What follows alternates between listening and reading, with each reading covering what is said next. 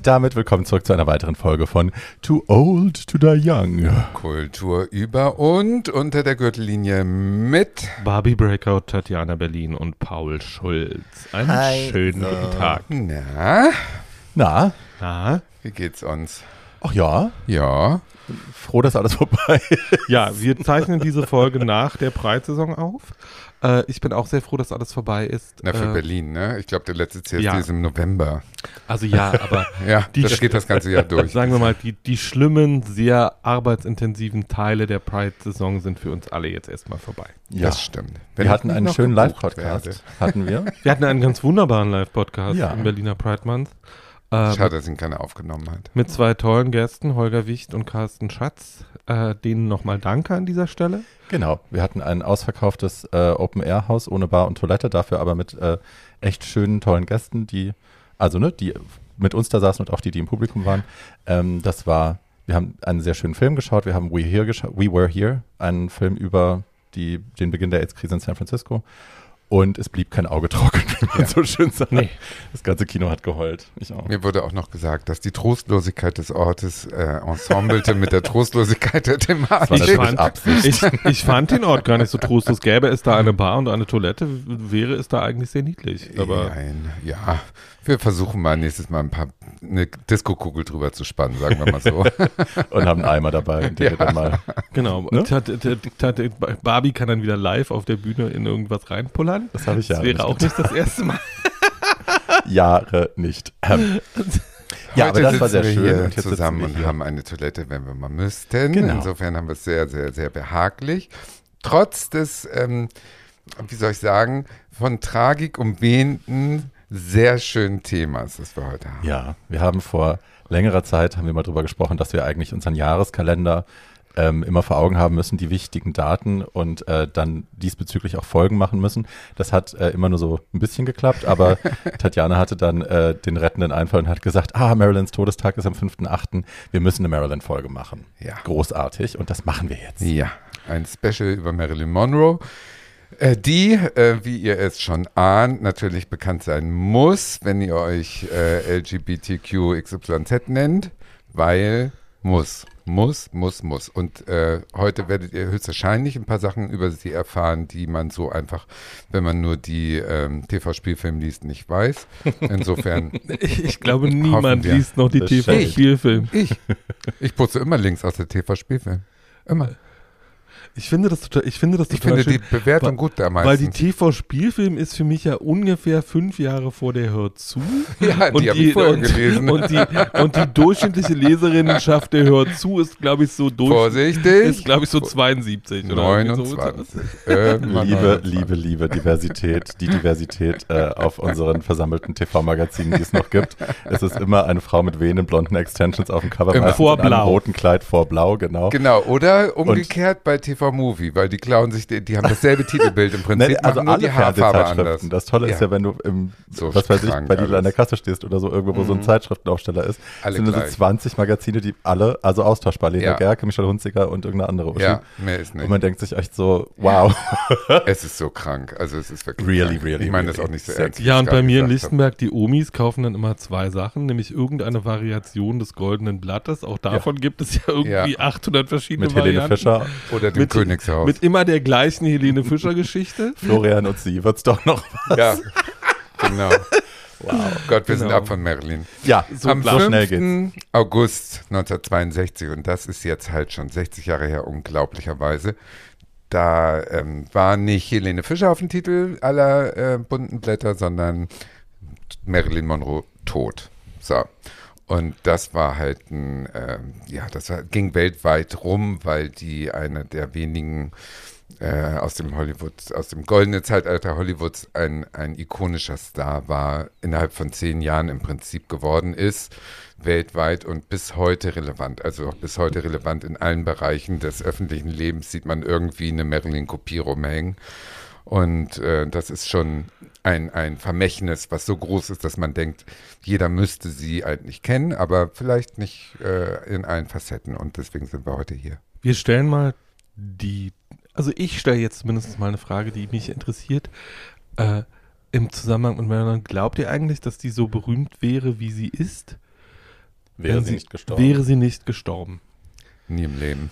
Ja, glaube ich auch. Also diese Tode der, des Club 27 und äh, gut, sie war 36, als sie starb, aber es gilt alles noch, diese jungen ähm, prominent Gestorbenen, ich glaube, die haben einen Nimbus der Unsterblichkeit dadurch. Ja, es und, trägt zur Ikonisierung Ja, auf jeden total. Fall ja, früh gestorben zu sein. ja, du kannst eben das Elend, was du bei anderen äh, durchaus leider Gottes miterleben musstest. Also wenn ich an Liz Taylor denke, die war ja so ähnlicher, äh, ähnliche Kategorie. Und äh, klar war es unterhaltsam zu sehen, wie sie fett wurde, wie sie wieder dünn wurde, wie sie wieder fett wurde, wie sie einen Bauarbeiter heiratet, wie sie bei Michael Jackson Mit aussieht. Mini-Plea. Das war alles lustig, aber es hat alles natürlich diese Wahnsinnsschönheit und dieses Wahnsinns, äh, diese Aura des Hollywood-Stars so kaputt gemacht. Und das wäre bei Marilyn nicht anders gewesen, ganz ehrlich. Also Mhm. in manchen Dokus sieht man ihr Double von damals, die lebt noch. Und wie die aussieht heute, kann man sich vorstellen, die versucht das eben, diesen Look zu halten, jetzt mit 98 plus X. Ihr wollt es nicht sehen, wirklich.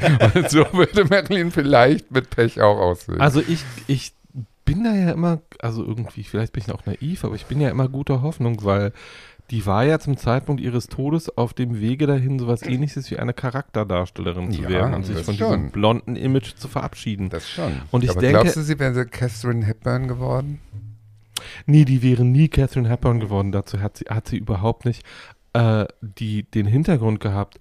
Aber was die hätte werden können, wenn die vielleicht irgendwann mal äh, an einen Arzt ger äh, geraten wäre, der ihr mit so ein paar bestimmten Sachen wirklich deutlich geholfen hätte, wäre, ich glaube, und wir reden ja heute darüber auch noch, ich glaube, die wäre eine sehr gute Charakterdarstellerin geworden, die dann auch keine Angst gehabt hätte vor dem Alter.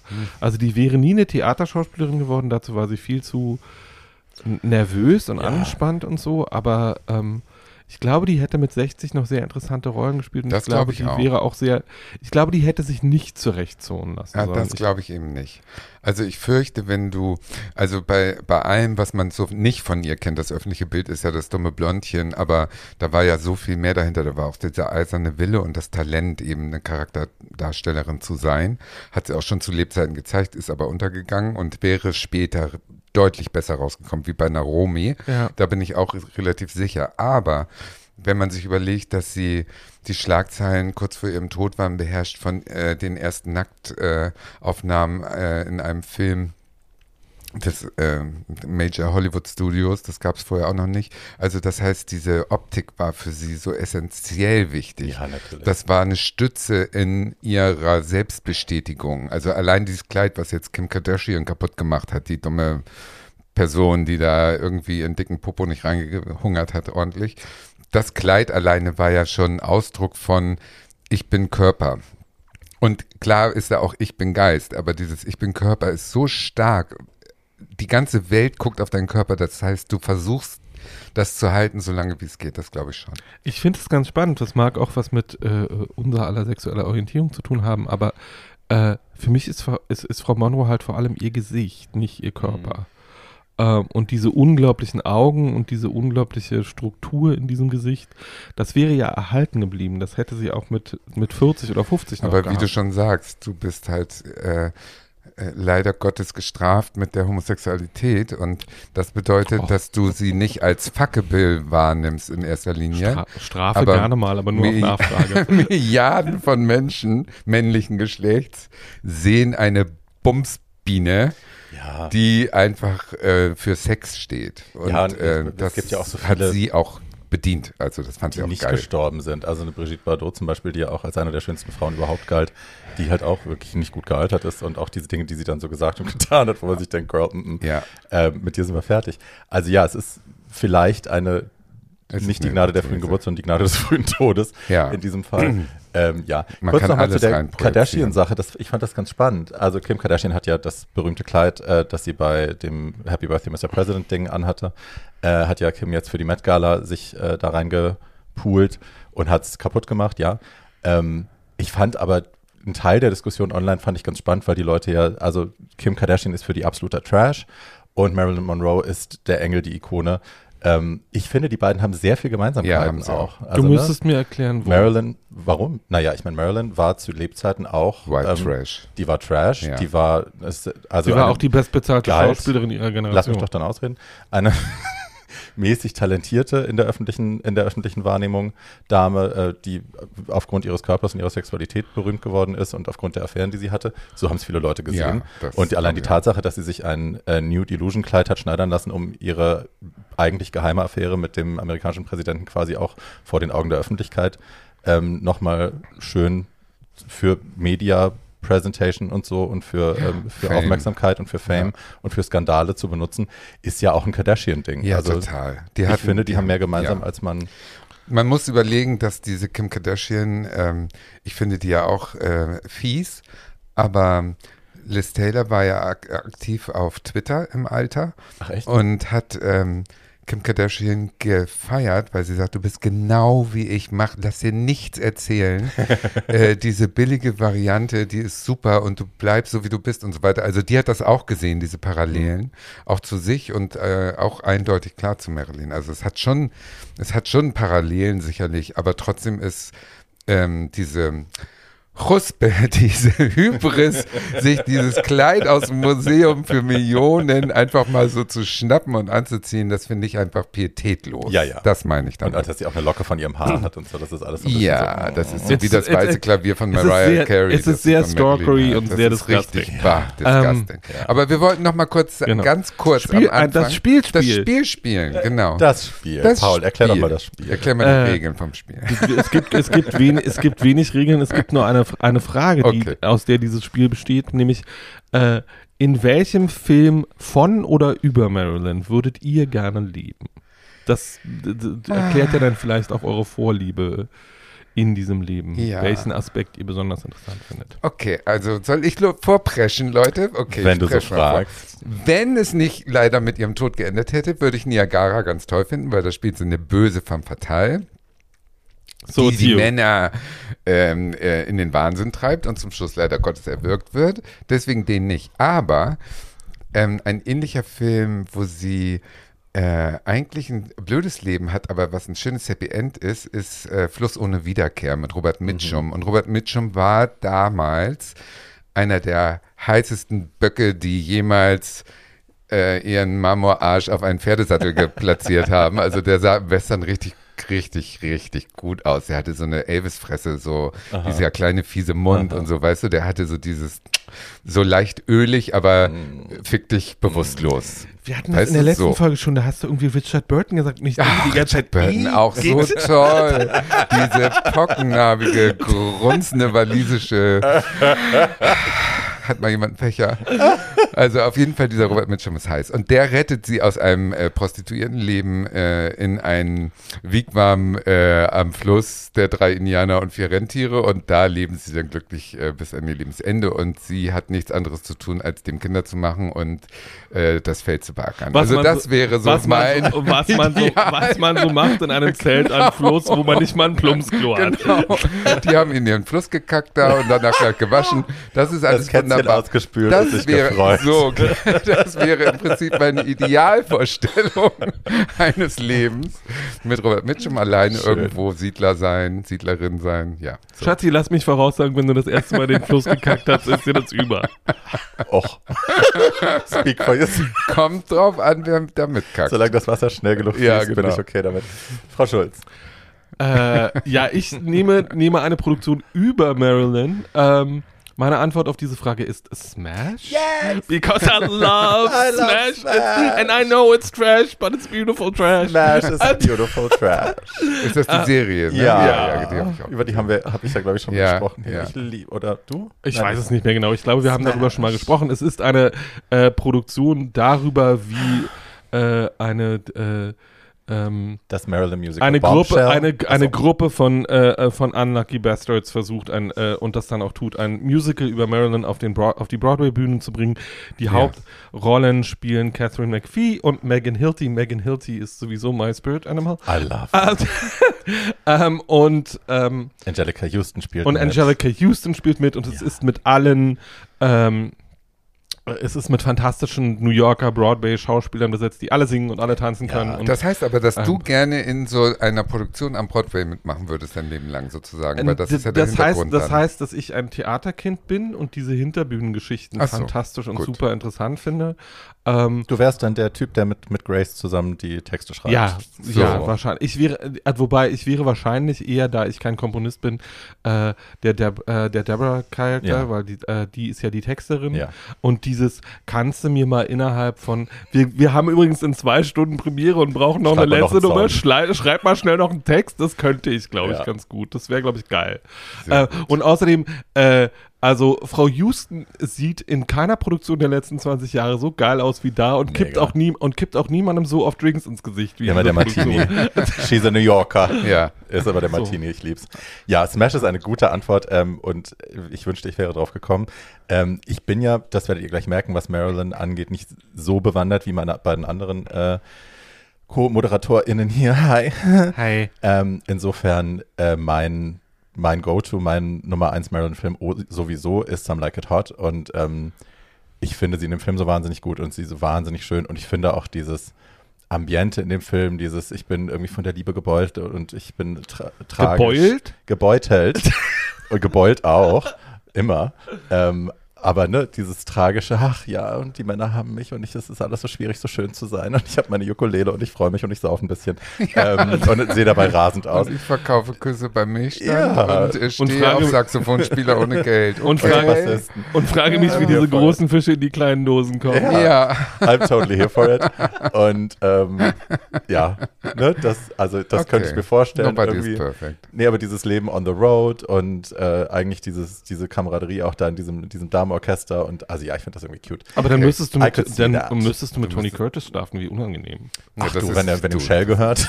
Das ist ja, als ob man mit Hitler schläft, oder? Wie war der Das, Spruch? äh, ja, als Ja. würde man Hitler küssen, hat er gesagt. Ja, ja. da But kommen wir später noch genau. zu. So, So, ich würde mal, ähm, ich schicke das gleich mal vorweg. Wir haben, ähm, ich habe es ja gerade schon gesagt, ich bin nicht so wahnsinnig, nicht so versiert wie die anderen beiden. Insofern werde ich ein bisschen mehr Fragen stellen, auch weil ich einfach äh, zu gewissen Stationen in Marilyns Leben habe ich nur so eine leise Ahnung. Ein gefährliches Halbwissen wollen wir hier ja nicht teilen. Deswegen, ähm, ne, werde ich so mal oh ab Gott, und zu wenn mal wir auf die Frage stellen. Todesursache kommen, werde ich hier ganz viel Halbwissen teilen. Toll. Freuen wir uns jetzt schon drauf. Das machen wir dann am Ende der Folge. Erzählt mir und den Zuschauer, äh, ZuhörerInnen doch mal, wie ähm, so die ersten Jahre waren. Ich weiß ganz viel von Trauma. Ich weiß, dass sie äh, sehr früh ihre Mutter verloren hat wegen Wahnsinn und also ne, die, sie wurde der Mutter weggenommen und dann war irgendwie Missbrauch und schlimm. Tatjana, ich mach mal zwei Minuten und dann sagst du, wenn ich was Falsches sage. Äh, also, äh, Marilyn wurde in Los Angeles geboren, in eine Situation und Ehe, äh, ihre Mutter war sehr unglücklich und mit ihrem, aus unterschiedlichen Gründen und mit ihrem Vater auch nicht gut übereins ähm, und ähm, hat eine Schwester und einen Bruder. Der Bruder ist sehr früh gestorben, noch im Teenageralter, oder eine Halbschwester, ein Halbbruder. Und äh, der Halbbruder ist sehr früh gestorben, noch im Teenageralter. Davon, dass sie eine Halbschwester hatte, hat sie überhaupt erst erfahren, als sie zwölf war. Und die haben sich auch erst getroffen, als diese Halbschwester schon in ihren 40ern war und Marilyn äh, äh, in ihren späten 20ern. Also äh, so, und Mama hat sich dann getrennt, ist von diesem, äh, von diesem Mann. Mama hatte aber auch von Anfang an schwere psychische Probleme. Die Diagnose kam dann später. Diese Frau hatte Schizophrenie äh, und äh, äh, äh, ist auch, nachdem sie Marilyn dann ähm, erst bei ihrer Schwester, äh, die abgegeben hat, äh, in die in eine psy- psychiatrische Anstalt gekommen und ist eigentlich Zeit ihres Lebens aus diesen psychiatrischen Anstalten nicht wieder rausgekommen und war immer in Behandlung und war immer sehr krank. Äh, Marilyn hat sich deswegen Zeit ihres Lebens darum Sorgen gemacht, ob sie nicht vielleicht auch selbst eine psychische Erkrankung hat. Meiner Meinung nach war das auch so. Weil die Oma auch Schizophrenie hatte Weil und der Opa syphilische Psychose und so ja, weiter. Also die Syphilis, sind alle irre geworden syphilische. Psychosen kann man ja vermeiden, indem man keine, indem man keine Syphilis bekommt. Äh, äh, das hat Frau Monroe, glaube ich, geschafft. Jedenfalls äh, war ihr Geburtsname ja nicht Marilyn Monroe, Norm, sondern Norma Jean Baker. Mortensen. Oh, erst Mortensen, dann Baker. Ähm, und äh, Überprüfungen an Genmaterial ähm, haben übrigens ergeben 2020 erst, also lange nach ihrem Tod, dass Marilyn mit großer Wahrscheinlichkeit nicht das Kind äh, des Ehemannes ihrer Mutter war, sondern das äh, Kind eines Arbeitskollegen, dieser, mit dem diese Mutter eine Affäre hatte. An dieser Affäre ist diese zweite Ehe dann auch äh, zerbrochen. Das ist ganz spannend, ganz kurz, dass du das sagst, weil ich habe gerade, ich habe so eine unautorisierte ähm, Doku, die vor drei Monaten erst rausgekommen ist, habe ich heute angeschaut, die lief noch, als ihr kamt. Mhm. Ähm, und da sagt sie, ist ein Original-Interview-Snippet, da sagt sie relativ am Anfang, ähm, I never met my father because I wasn't related to him. Oder er, he didn't Ja, have my ja. DNA oder irgendwie sowas. Also vielleicht wusste sie das auch schon. Nee, nee, nee. Das kam Ja. erst ganz spät jetzt das hat raus. sie nur dass- gesagt, weil es gut klang. Dass der Vater, äh, sie dachte, sie hat ja immer die Legende ge gesagt, die Mutter hat ja irgendwo im Schnitt gearbeitet und Mhm. wenn sie gearbeitet hat und äh, dann hat sie gesagt, äh, Clark Gable ist mein Vater. Das war so ihre Wunschvorstellung. Das und hat dann sie gab ihren es, Mitschülerinnen dann gab es einen Mann, äh, wo sie dachte, das wäre ihr Vater, den hat es auch zu Lebzeiten getroffen, aber jetzt kam eben 2020 raus, es war dann doch der Chef äh, der Mutter. mit dem sie ein kurzes und deswegen war auch einmal nochmal Bo- Mortensen und getauft, aber auf Baker. Das hat alles eine Verwandte irgendwie fingiert, damit diese uneheliche Herkunft verschleiert wird und so weiter. Also, aber im Prinzip kannte sie ihren Vater nie, auch nicht äh, den, wo sie dachte, dass es ihr Vater ist später. Die hat sie alle nicht kennengelernt. So jedenfalls äh, wurde dieses Kind, nachdem Mama dann in der Klapper gelandet war, ähm, von Verwandten zu Verwandten zu Verwandten zu Verwandten durchgereicht. Ähm, und zwar zweimal auch, weil die, sie hat dann länger bei Ehepaaren gelebt, äh, bei ihrer Tante und dann bei einer Schwester dieser Tante. Ähm, und der Grund fürs Weiterreichen war ganz einfach, nämlich diese Ehemänner haben sich an ihr vergangen, ähm, um es mal äh, charmant auszudrücken. Ähm, und sie, das kam raus, weil sie ohnehin schon immer ein äh, schüchternes Kind war. Und als dieses schüchterne Kind dann auch noch anfing, sich komplett in sich zurückzuziehen, überhaupt nicht mehr zu sprechen und wenn sie sprechen, zu stottern. zu stottern, äh, hat dann mal irgendjemand äh, gefragt, was dann eigentlich los ist und dabei kam raus, äh, dass sie wohl mehrfach sexuell missbraucht worden ist in früher Kindheit. Und da war sie wie alt? Zwischen sechs und zwölf. zwischen Wow. sechs und zwölf, also das war wirklich sehr früh äh, und ähm, sie war dann zwischendurch, ähm, um diese ganze Kindheit jetzt nicht ausbreiten zu müssen, sie ist dann von äh, Foster Family ins Waisenhaus und zurück überwiesen worden. Also ich habe hier stehen, dass sie in elf unterschiedlichen Einrichtungen war, bevor Genau. sie irgendwie, weiß Ja. ich nicht, zwölf war oder so. Ähm, sechs unterschiedliche Schulen vor dem Alt, bevor sie elf war. Also ja. Also das, ging alles richtig drunter und drüber. Ja. Die hat nirgends irgendwas äh, kennengelernt, was irgendwas mit äh, Bindung und sicherer Bindung und äh, Selbstbewusstsein und äh, Liebe zu tun hat. Gar Mhm. nicht. Und die 22 Monate im staatlichen Waisenhaus von Los Angeles, das waren wohl die traumatischsten Mhm. Jahre. Das war äh, wohl richtig, richtig schlimm. Und äh, da ist sie im Prinzip raus. Sie hat ja mit 15 und zwei Wochen geheiratet, also zwei Wochen nach ihrem 16. Mhm. 16. Geburtstag hat die äh, irgend so Nachbarn da geheiratet, damit die den überhaupt Nachbarsjungen muss den Nachbarn Jungen, ja, der war fünf Jahre älter und ist dann gleich irgendwie äh, eingezogen worden. Den hat sie also auch nicht oft gesehen. Ja. Aber das war die Rettung, dass sie dadurch nicht Sie wieder, nicht wieder ins Heim. weiterhin ins Heim musste. Und dadurch hat sie aber auch die Schule natürlich nicht beendet, weil sie dann Mhm. eben abgegangen ist. Man durfte nicht verheiratet sein und Schülerin in Amerika so. zu der Zeit. Und das ist natürlich ein ganz, ganz, ganz schlechter Start in ein Leben. Egal in welche Richtung dieses Leben geht, da war schon alles im Prinzip kaputt. Naja, ob das dann schon kaputt war, ist eine gute Frage, ähm, weil die war keine besonders gute Schülerin, ähm, aber hatte ein paar herausstechende Talente. Eins davon war Schreiben. Also sie war, sie hat für die Schülerzeitung geschrieben und hat auch Preise gewonnen für die Artikel, die sie in der Schülerzeitung geschrieben hat. Also es war schon relativ sichtbar, die ist nicht dämlich Ja. ähm, und äh, die weiß, was sie will und kann auch denken. Ja. Ähm, sie war nur nicht gebildet, aber das sie- ist ein Unterschied. Genau, sie war nicht, sie war nicht Ja. gebildet, aber die aber war, glaube ich, intelligent. aber die ja. war, glaube ich, hochintelligent. ja, Ähm, und wenn man sich die Gesamtsituation in diesem Leben mal anguckt und diese Lebenssituationen, in denen dieses Kind ähm,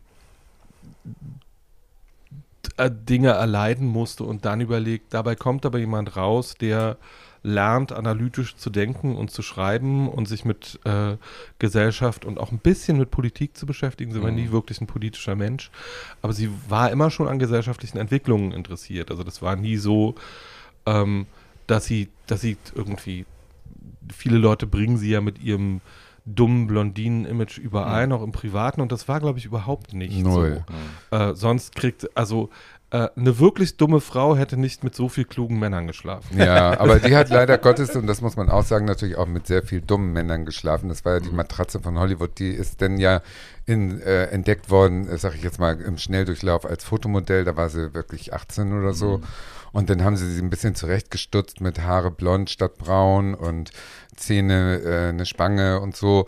Und dann wurde dieser Körper halt, hat sich entwickelt in dieser Ehe. Die wurde plötzlich äh, zu einer äh, dem damaligen Schönheitsideal entsprechenden perfekten Frau mit äh, Riesenbrüsten und breiten Hüften und äh, weiblichen Formen und hat dadurch diese Fotoaufträge gekriegt und wurde über das Fotomodell dann ja im Prinzip Komparsin und Kleindarstellerin. Ja. Hollywood war ja da in all, überall, wo Ja. du in LA geboren wirst und irgendwie gerade gehen kannst und halbwegs gut aussiehst, ist ja Schauspieler das große Ziel. Und da hat sie sich sehr bewusst reingeschlafen. Ja. Also die hat einfach dann, weil sie höchstwahrscheinlich auch durch diesen Missbrauch so entkernt war von ihrem Klar. Körper oder so entfremdet war, hat die den Körper benutzt, um weiterzukommen und hat da auch vor nichts zurückgeschreckt. Also Ja, es war ist ja die also Jenny Elvers Der ihrer Zeit. Klassiker, ne, wenn man sagt, wenn ich Kinder, die nie Liebe bekommen haben und sexuell missbraucht worden sind, das ist eine Art von, Liebe ich assoziiere das mit Aufmerksamkeit, genau. wenn du mir körperlich nah Genau. sein willst, auch wenn es für mich traumatisch ist. Genau. Aber es ist,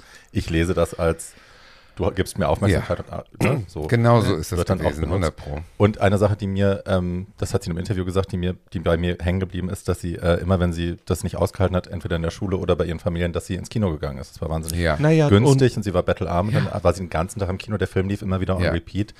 Und äh, ihr größtes Ding war Jean Harlow zuzuschauen. Ja. Die, sie sagt, sie hatte damals auch weiße Haare, which I don't believe. Aber ja, sie hat sich sehr mit ihr assoziiert, also ne, identifiziert und sagt, ja, ich bin wie du.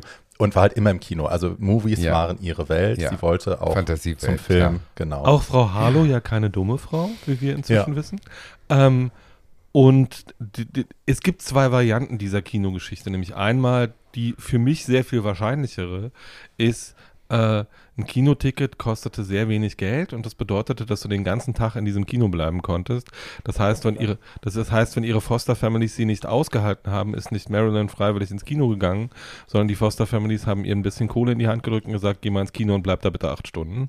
Ähm, und äh, das Interessante daran ist, dass sie in vielen Interviews sagt, dass das der Zeitpunkt ist, wo sie analytisch angefangen hat, sich mit Filmen zu beschäftigen. Nämlich, wenn man Dinge wieder und wieder und wieder und wieder anguckt, kennt man die Geschichte irgendwann und fängt sich, fängt an, sich damit zu beschäftigen, wie ist das gebaut, was machen die da eigentlich, warum ist es so, äh, wie sind Bilder gebaut, wie steht da jemand im Licht und so weiter und so fort. Das muss tief bei ihr ähm, Wirkung gezeigt haben, weil sie war ja, das sagen ja alle, das Besondere war, dass das eine völlig unscheinbare Person war, aber sobald sie fotografiert wurde oder vor einer Kamera agierte, hatte sie eine Magie, die die Persönlichkeit nicht, äh, du, du konntest es nicht sehen an der Person, aber es hat funktioniert durch die Linse einer Kamera, dass da ein Charisma war und dass sie genau wusste, wie sie stehen muss, schon ab Tag 1 sozusagen. glaube ich auch, das, das- muss toll sein, wenn man, das auch kann. wenn ich sie jetzt anschaue, ich habe jetzt heute diese Doku, da war so ganz viel so Originalsachen, so Backstage-Material, Mhm. wo, so, wo du siehst, wie sie, also auch für Kameras performt, aber eben wie sie sich dabei auch ne, von der Seite gefilmt und so. Ähm, und da merkst du schon, dass das eine Einstudie, also es ist nichts, was Natürlich hat sie da ein Talent, aber es ist einfach die, also es, sie ist selbst eine Komposition, eine selbst erschaffene eine Komposition Performance. Ja. von Ja, da hat sie gelernt in diesen Wahnsinn. Nachmittagen im Kino. Wahnsinn. Ja. Ja, und es gibt dieses erste, dieses, es gibt ein Hochzeitsfoto von ihr, von diesem ersten Mhm. Mann. Und das Marilyn-Gesicht ist schon da. Also Ja. der Lippenstift ist schon Ja. da, die Augen sind auch schon die Art, da. wie sie lächelt, diese die Ja. Art, wie sie lächelt, ist schon da.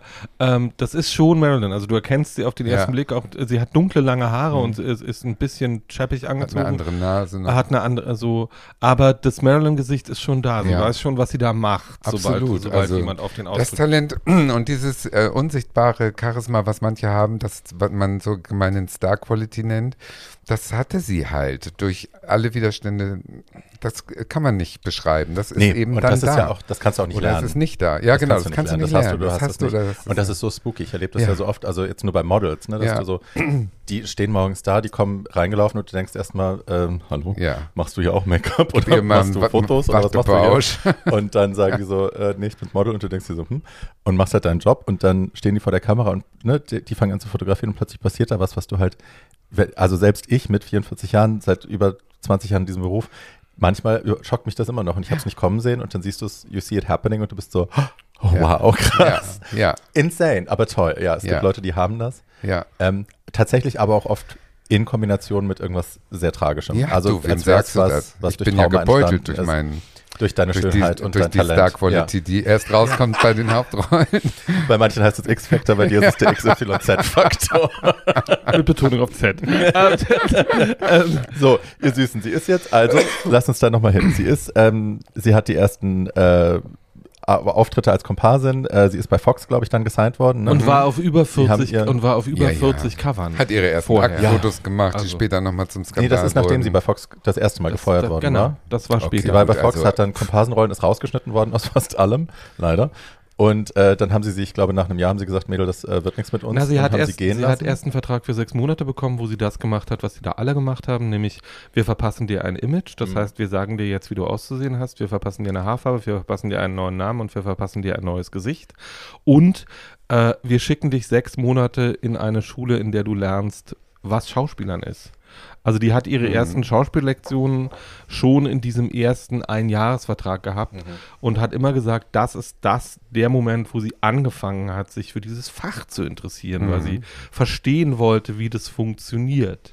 Und das war aber noch nicht Method, ne? Da war sie noch, das Nee, war das, nee, war, das war das, Schauspielunterricht. war noch nicht Method, sondern Aber das es war war das Ehrgeiz, Mhm. so, Intelligenz. so das war das das war das klassische, was sie damals mit Hollywood Stars gemacht haben, Right. nämlich Die äh, dieses Middle äh, dieses Middle Eastern English, also irgendwie ihr sehr klar gesagt haben, wie spricht man, wie artikuliert man, wie atmet man, wie steht man, Ja. wo ist das Licht, Handwerk. Äh, Handwerk. Ja. Mhm. So, aber äh, sie war, ihr großer Nachteil war, dass die Zeit ihres Lebens, auch wenn das unglaublich ist, wenn man sich diese Performances anguckt, völlig unsicher und eine zutiefst schüchterne Person war. Und äh, die Studiobosse bei 20th Century Fox dann äh, gesagt haben, wir sehen das nicht, dass das hier was wird. Äh, und sie dann nach einem Jahr wieder äh, diesen Vertrag nicht verlängert haben und dann ging sie wieder ihrer Wege und war wieder Model. Ähm, und äh, machte, weil sie einfach blank war, so Genau. sie zog blank, weil sie blank war. genau. Ähm, blank und, bei blank. Und äh, Für macht Kalender war das. für einen Kalender. Äh, sie sah auch diese, diese Fotos kann man ja heute noch überall im Internet finden. Diese, Super Foto, diese Fotos sind super ästhetisch, das sind schöne Pin-Up-Aufnahmen, alle in dieser Betty Boop-Tradition. ähm, Ja. Aber es sind jedenfalls hochästhetische Fotos, die mit, äh, sagen wir mal, den Hustler-Fotos, die andere Leute gemacht haben, nichts zu tun haben. Da werden Nee. keine Beine gespreizt, da werden keine Titten gestützt. Das ist einfach eine schöne Frau, die nichts anhat. Ja. Ähm, und Allerdings 19 irgendwas 40 und das bedeutet natürlich, oh, oh, Right. Right. genau. kann Skandal werden der Karrieren beendet oder kann Skandal werden der Karrieren So, Ja. das war Wie kam, es denn dann, wie kam es denn dann zu Asphalt Jungle? Das war dann der Film, der quasi ihr den Vertrag bei so Fox wieder ganz besorgt kurz, hat, ne? ganz kurz in zehn Sätzen, um jetzt zwei Jahre in dieser Biografie zu raffen. Ach, so lang. Ähm, sie wird dann mehr oder weniger das, was sie ist, auch ist. ist sie ist halt eine wahnsinnig schöne und auch eine wahnsinnig offenbar sehr sexuelle Frau ähm, in einem in einer Stadt, wo Schönheit und Sex äh, sells. Ähm, und sie wurde dann äh, die Geliebte von mehreren äh, wichtigen Agenten? einflussreichen Agenten, ähm, hat auch mal mit einem stellvertretenden Studioboss geschlafen und so weiter. Äh, der wichtige Mann in ihrer, so um diese Karriere jetzt voranzubringen, war der stellvertretende Chefagent in der William Morris äh, Agentur. Dessen Geliebte war sie über längere Zeit und der hat dafür gesorgt, dass sie äh, ihren, nachdem sie einen kurzen Zwischenstopp bei Warners eingelegt hatte, wo sie ein paar gute Nebenrollen gespielt hat in guten Filmen, ähm, äh, einen Siebenjahresvertrag mit der 20th Century Fox. Aber sag kurz, wie der aussah. äh, like a turd. Ja. Ähm, Also sie hatte 500 Der Dollar. war, nee, der, der Typ, mit dem sie, so. dieser Agent, der Ah, war okay. halt 50. Also sie war aber Anfang 50er 20. Jahre 50. Ja, also, also uralt und verha verfaltet und war kleinwüchsig und war also ein, schlechte Zähne, so ein kleiner, ein Kopf kleiner als sie und so. Clark Also Gable. richtig schlimm.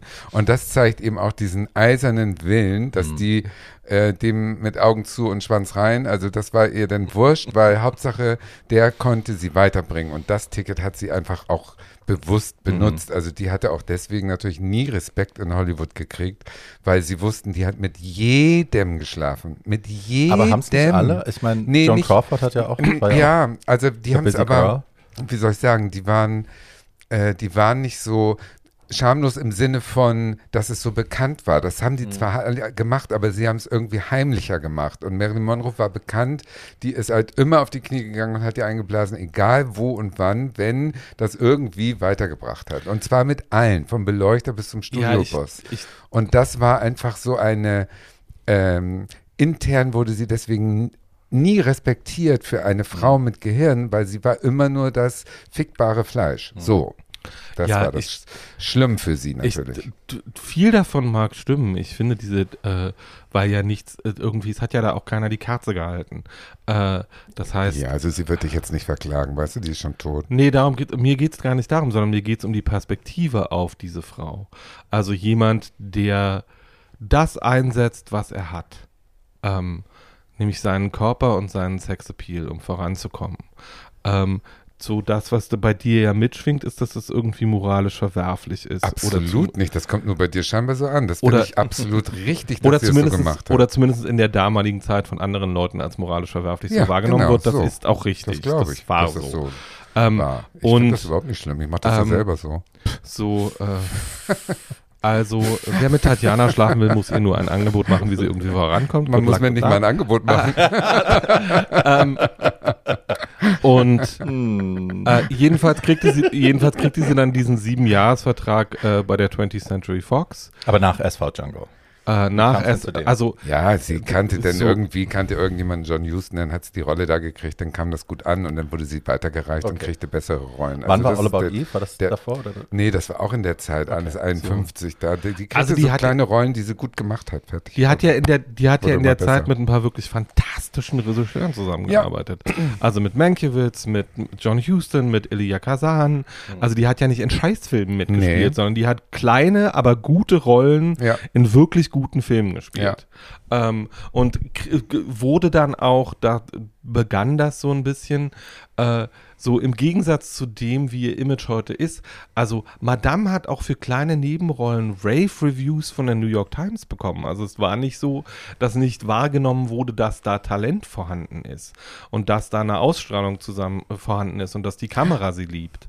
Ähm, und das war alles schon klar. Und dazu kommt, dass sie eben durch diese Pin-Up-Fotos und diese Fotomodelljob war sie schon nationwide bekannt und wurde dann durch die Filme natürlich auch international bekannt und kriegte von allen Starlets, sag ich jetzt mal, oder Nebenrollendarstellerinnen die meiste Post, Fanpost aus überall her. Und das, das ist ja dann das Geld, was die Studiobosse dann wittern. Dann wirst du automatisch zum nächsten Step kommen. Und die Rollen werden größer, weil sie merken, das Publikum nimmt die so gut an. Und das hat sie halt geschafft, dass sie nicht als Rivalin wahrgenommen wurde, sondern als Freundin. Obwohl sie so sexuell war, hat sie ja dann diese ähm, Sexualität so verpacken können, dass es so naiv Naivität, und ja. unschuldig. Sie hat ja diese, diese, diese Dump Blond erfunden sozusagen. Also eine, eine, eine Art von Blondine gab es schon vorher mit Jean äh, Harlow, aber da war das immer die Raubkatze, die Männermordende.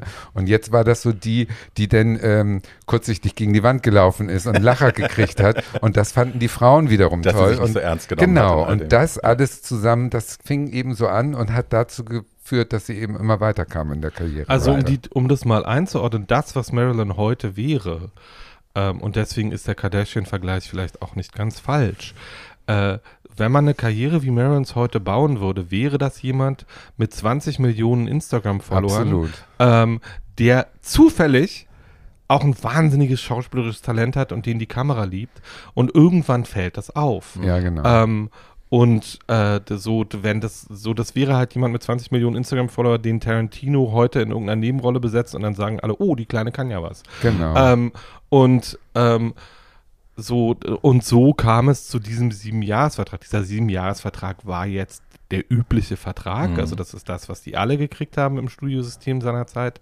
Das Studiosystem war so ein bisschen äh, auf seinem letzten Fuß unterwegs. Also das war jetzt nicht mehr die Regel. Ähm, die letzte Person in der Hollywood-Geschichte, die noch einen Studiovertrag hat, äh, die noch einen äh, Vertrag in der üblichen Länge bekommen hat, ist übrigens jemand, den wir alle kennen. Äh, das ist Kim Cattrall. Mhm. Kim Cattrall ist die letzte Person, die von einem Studio einen Siebenjahresvertrag So she's bekommen hat. old. So she's very old.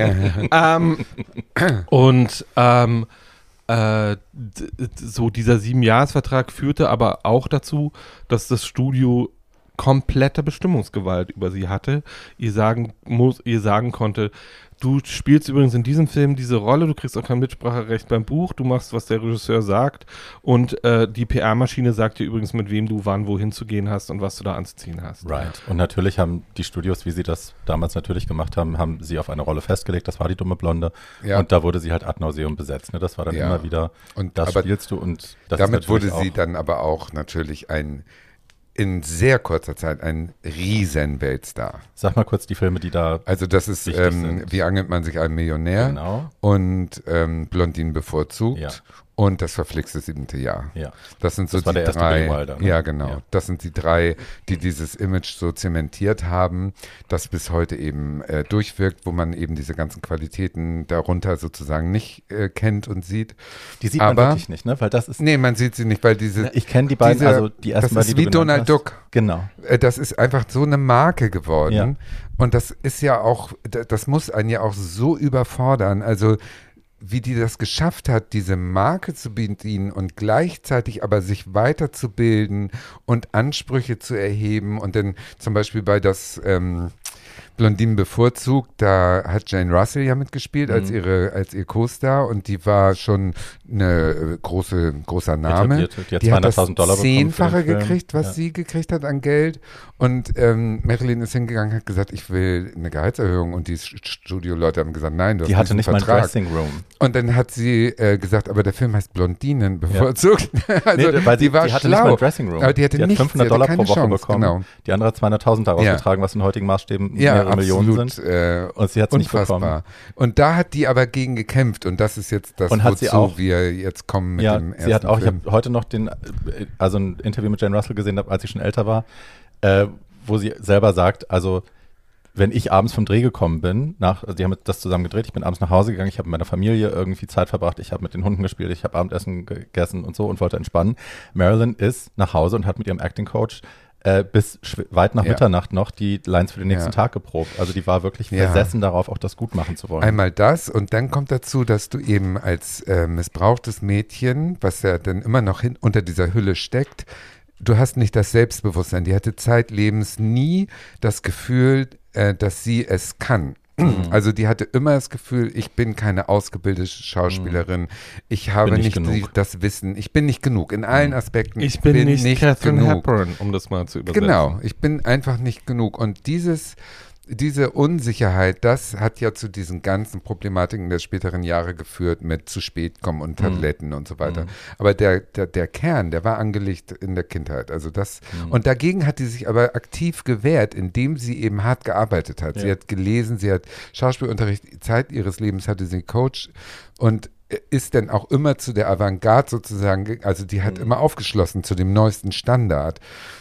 Da kommen wir später bestimmt noch zu. Also die war wirklich richtig, richtig gut da drin, sich weiter auf den nächsten, nächsten Level zu heben. Mhm. Aber am nächsten Morgen, wenn sie um 8 Uhr jetzt ihre Szene hatte, dann hat die das Nervenklappern gekriegt Ja. und kam Und vor 12 Uhr nicht vor und hat es auch dann noch verrissen. Ja, und hat immer Und- wieder Takes wiederholen Ah. müssen, damals schon, also lange bevor das mit den Tabletten und dem Alkohol so schlimm wurde. Immer ähm, schon. Dass sie halt ne, die Takes immer wieder und wieder und wieder gemacht Immer hat, weil schon. sie einfach nicht happy war. Oder? Sie war nie zufrieden und äh, äh, dieses Studiosystem ist eine Industrie. Das heißt, da, da steht Geld hinter. Time das muss eigentlich jetzt probiert und äh, durchgezogen werden. Und wenn du dann eine hast, die es nicht kann, Mhm. dann lässt du die eigentlich fallen. Also als Studioboss sagst du, nee, die ist Mhm. nicht tragbar. Das Problem bei Marilyn für die Studiobosse war aber, dass ihre Beliebtheit so riesig Mhm. wurde und dass sie auf den Mustern, die dann genommen wurden, so eine Magie ausgestrahlt hat, Ja. dass du sagtest, okay, es ist a pain in the ass, aber das Ergebnis ist unglaublich. Sowas hatten wir hier noch nie. Billy Wilder hat, nachdem sie, die haben ja dann äh, Some Like It Hot auch zusammen gedreht.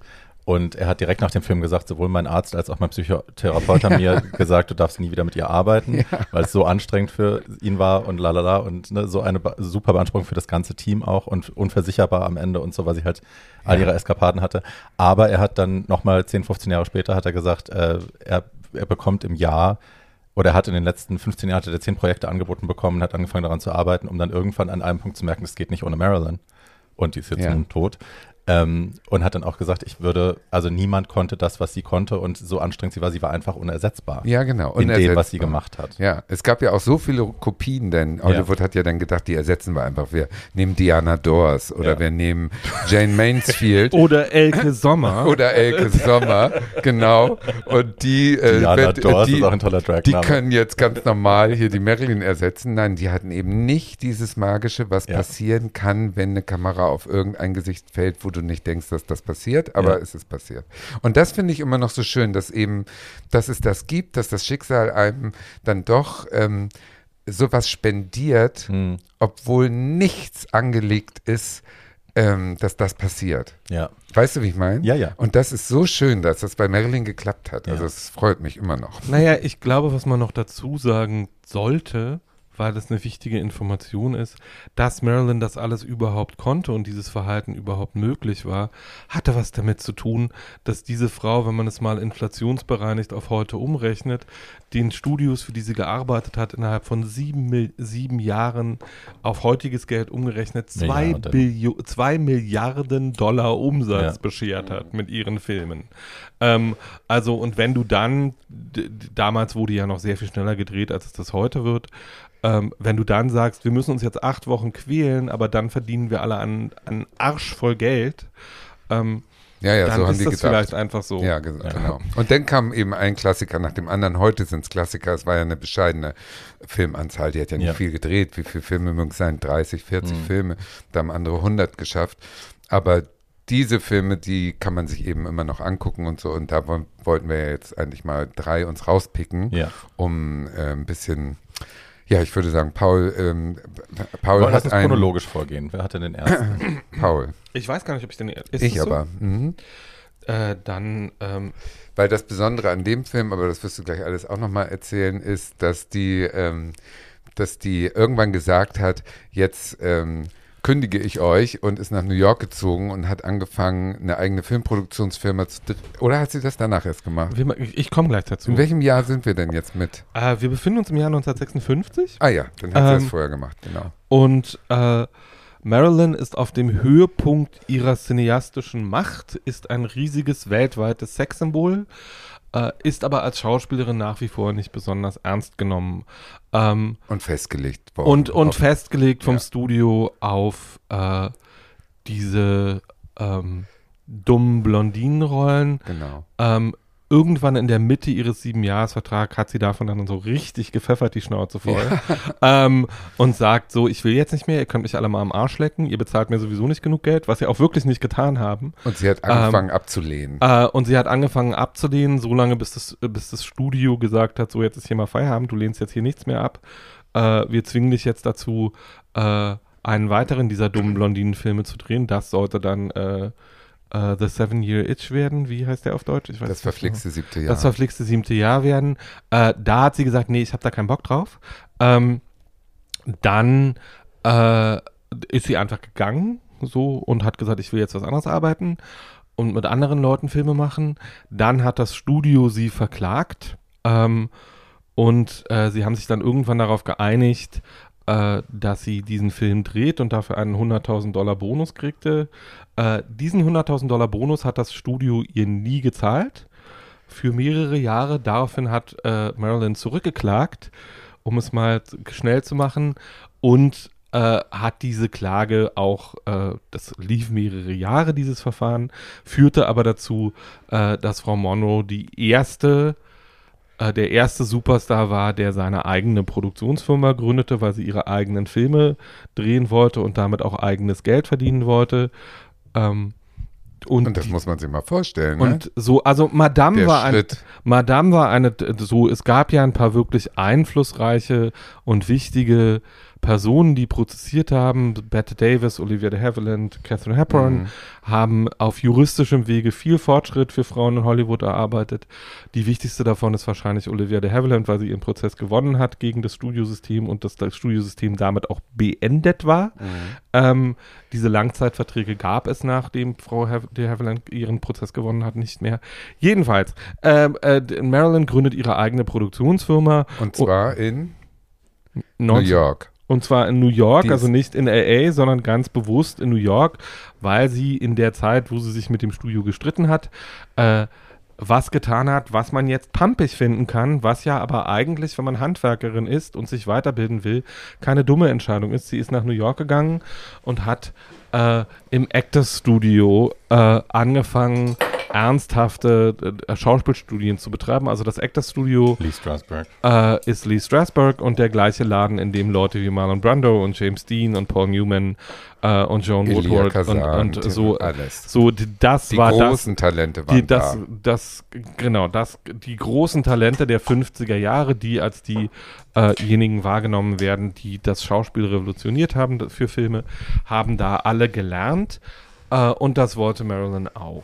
Marilyn war Gelernt haben sie Method Acting, ähm, Genau. so eine Schauspieltechnik, die darauf basiert, die Lee Strasberg entwickelt hat, dass wir eben nicht vorgeben, irgendwas zu sein, sondern dass man als Schauspieler versucht, ähm, seine eigenen Gefühle, die man schon mal erlebt hat, zu benutzen. Also Ja, ne, entweder das reinfühlen. compartmentalisen und die dann auf Abruf bereit zu haben, wenn es die Szene erfordert, dass man es natürlich spielen kann aus einer natürlichen Emotion heraus und nicht aus einer Das erfundenen. heißt, bevor du, bevor der Regisseur Start sagst, musst du in dir reproduzieren können, das Gefühl, um Ja. diese Szene eins zu eins spielen zu können. Ja. Und das ist natürlich die anspruchsvollste Art und die, die am längsten dauert, weil du musst erstmal jetzt, ne, du hast gerade ein Hühnerauge und hast Dünnpfiff und Ja. kommst morgens da äh, verschlafen und durchgevögelt an und dann musst du plötzlich hier spielen wir einen kranken Stuhl und dann musst du dich äh, fühlen wie ein kranker Stuhl. Genau. Und das ist natürlich das Schwerste, was du dir überhaupt machen kannst. Und den Anspruch hatte sie. Und da sieht man auch Ja. wieder diesen Ehrgeiz. Das ist eben das Gegenteil einer dummen Blondine, Ja. sondern das ist der absolute Wille, perfekt zu sein und äh, in der Liga der großen Eleonore Duse und Co. mitzuspielen. Ja. Und das hatte sie drauf. Und So, das ist. Strasbergs Unterrichtseinheiten hatten, ich glaube, da waren immer vier Stunden und er Mhm. hat die ersten zwei Stunden immer damit verbracht, die Leute zu entspannen und in ihre sinnlichen Erinnerungen und Wahrnehmungen reinzuholen. Genau. Und dann erst wurde angefangen Ja. zu spielen. Also ne, diese Art von Process muss man sich vorstellen, auch für ihre Schauspieltage ähm, mit Hair, mit Make-up, mit Ja. allem, was da vorausgeht, dass ihr das so wichtig war, Ja. ne, dieses, diese Zeit auch zu investieren und deswegen war sie auch oft zu spät, nicht nur wegen Ja, der ganzen Geschichte eben, mit ich traue mich nicht ans Set, sondern eben auch, weil es it was a process for Genau. her. Und Ja, die, ja. die Den sie sehr ernst genommen hat. hat. das natürlich gehasst, diese Schauspieler, Sure. weil die haben Zeit und Geld gekostet, weil die nicht in diese Stimmung kamen so automatisch, sondern es musste ja ein, äh, wie heißt es, intrinsischer Prozess sein, dass es eben von innen nach außen geht. Und das dauerte eben lange und damit hat sie sie natürlich zur Weißglut ge äh, äh, gebracht und auch ganz zwei Sachen noch, die die noch erzählt werden müssen. Es tut mir so leid. In dieser Schauspielschule, wo jetzt James Dean neben ihr saß und auch Eartha Kitt irgendwie rumhing und äh, Marlon Brando. Da mit dem sie eine also, parallel eine Affäre hatte. Ja, didn't? die hat alle. Aber die saß da nun äh, in der letzten Reihe und hat sich die Fingernägel blutig gekaut, weil sie Angst hatte, dran zu kommen. Und alle sagen, die damals Zeuge in dieser Klasse waren, dass sie ähm, also die hat die Brüder Kama Kasamarov zum Beispiel, Karamazov. äh, Kama irgendwas Soff, äh, da eine Szene draus spielen sollen und ist äh, von Nervosität und Unsicherheit gestorben. Ein, ein, Mäuschen grau, grün äh, vor Angst und null Ausstrahlung, null Charisma, keine Kamera und da saß wirklich so ein verschwitztes Mädel, die starb vor Lampenfieber. Und hat es auch vor Publikum nie richtig geschafft da auf dieser Bühne. So Mhm. Marlon Brando ist dahin, weißt du, der, der Schwanz troff noch von der letzten Blowjob-Nummer im Klo und das war dem vollkommen wurscht. Der hat sein Ding Get da to your gemacht. point. Sie nicht, aber sie hat sich durchgebissen und hat es trotzdem äh, probiert und hat dadurch eben äh, den Geschmack daran gefunden, an dieser Art des Schauspiels. Und da sie so populär war, hat dann der Strasberg, der war verheiratet mit einer äh, schrecklichen kleinen äh, Person, Paula Strasberg, und die haben sie so unter ihre Fittiche genommen und die Paula Strasberg wurde sozusagen ihr Coach. Also die ist dann Es hatte so ein äh, bisschen wie was so ein Sektiges Schatten. auch, ne? Ja, total. Ja. Äh, das total. Actors, das, Actors Studio, das Actors Studio war, war ein, ich Super würde sagen, das ist super, super Elite-Sekte. Ja. Also man musste da schon dran glauben. Es gab viele sehr begabte und gibt auch heute noch sehr begabte Schauspieler. Also äh, Die es hassten. die, die es hassen. Ja. Anthony Hopkins beschreibt ja seinen Prozess immer, you learn your lines and you get to set, that's it. Olivia Ja. Colman, Ja. That's the job. Olivia Colman famously bei Graham Norton, wo sie so auf, auf ihren Prozess befragt, wie so, what process? So, ich Ja. gehe dahin, ich mach das halt. Und alle sind so, was? Und sie so, ja, musst halt einen Text können und dann machst du das. Diese, So, diese Die nehmen Firma, das alle viel zu ernst, dieses esoterische Herangehen, findet diese ganz doof. Firma, die Marilyn gegründet hat, hat ja im Prinzip nur einen Film rausgebracht, Der Prinz und die Tänzerin Was mit? Lawrence. Ach nee, Nee, Prinz und, nicht? nee, nee, Doch, doch. Ah, doch, nicht doch. von ihrer Firma. Bus war eine Co-Produktion mit ihrer Firma, Okay, deswegen gut. rede ich darüber. Okay, gut. Also Versuch's ein anderer. Film war äh, Prinz und Tänzerin mit Laurence Olivier. Schatzi, der das war später. Theater- Lass mich doch erstmal über Bus Das war reden. nicht später. Der größte ähm, englische äh, Theaterstar und die haben sich gehasst, weil der eben diesen Job, und deswegen erzähle ich es ja nur, der hatte genau diese Einstellung, man kommt hin, man sagt seine Dings und geht wieder und dann bis, der musste warten auf die, bis Ja. die endlich so sich in eine Prinzessin Ja. oder in eine, in eine Landpomeranze, die Prinzessin werden will, aus dem 18. Jahrhundert reingechannelt hat und der hat gekotzt. Da kann man sehr schön Ja. My, Weekend, äh, My Week with Marilyn dazu schauen. Ja, Das handelt ja. ja. genau von dieser Zeit, Genau. von diesem Dreh. Paul, jetzt erzähl uns doch endlich Ja, mal was erzähl mal vom Bus. So, also, äh, Back to the Roots 1956. Marilyn hat ihre eigene Produktionsfirma gegründet ähm, und co-produziert zusammen mit der 20th Century Fox, die sie dann doch nicht so ganz gehen lassen wollten, ähm, einen Film, wo sie viel mitbestimmen kann. Sie hat Director Approval, äh, sie hat Drehbuch Approval, sie hat äh, Hauptdarsteller Approval, also alles Dinge, die in der damaligen Zeit zwei Leute hatten, nämlich Marilyn erst und dann Elizabeth Taylor ein bisschen später. Dazu kommen wir in einer anderen Folge noch.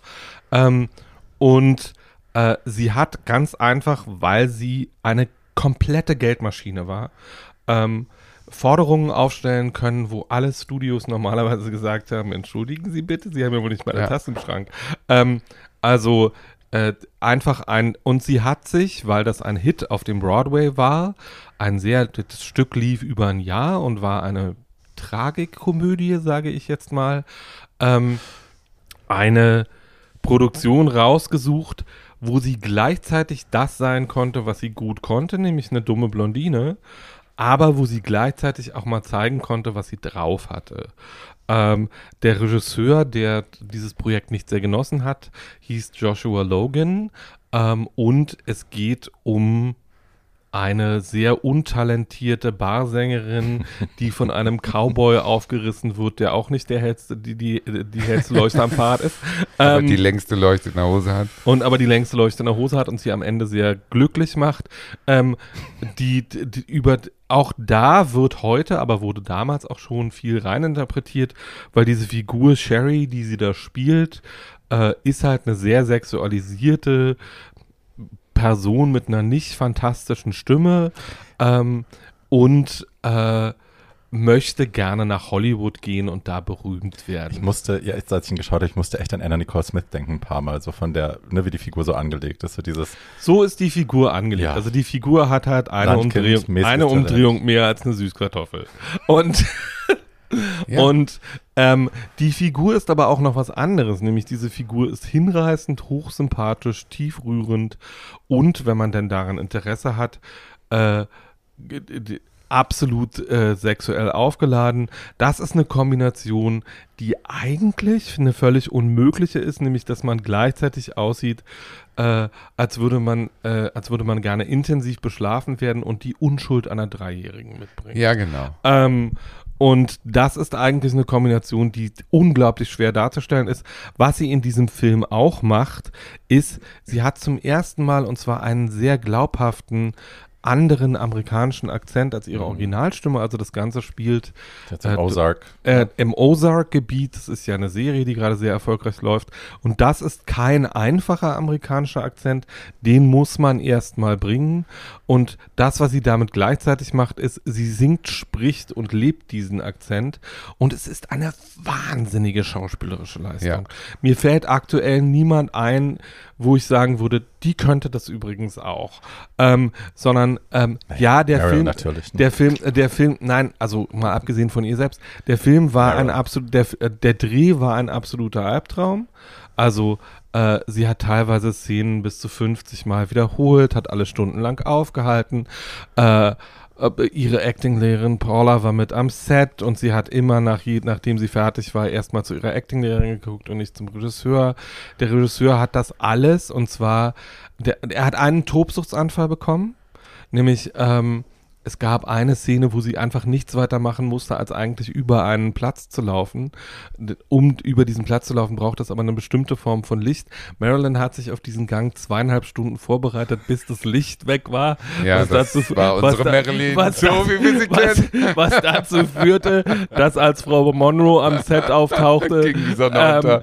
äh, die Sonne am Untergehen war, die blaue Stunde war vorbei und Herr Logan stand von seinem Stuhl auf, um sie um den Drehort herum standen 2000 Leute. Und Herr Logan schrie fuck fuck fuck fuck fuck fuck fuck fuck fuck!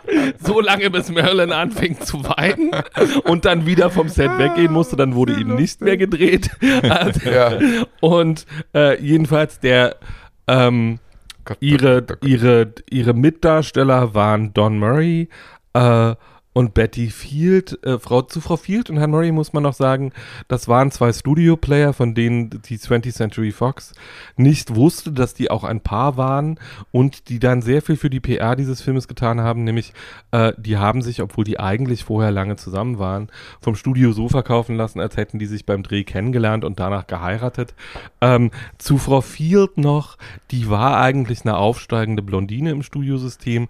Marilyn hat dann dafür gesorgt, weil sie natürlich die einzige Blondine in Bus-Stop sein wollte, dass Frau Field eine andere Haarfarbe bekam. weil ähm, Ja. sie die so und ähm, mein es gibt Ist eine das die, die die Grace gespielt hat oder die, die das andere kleine Mäuschen gespielt hat im Bus?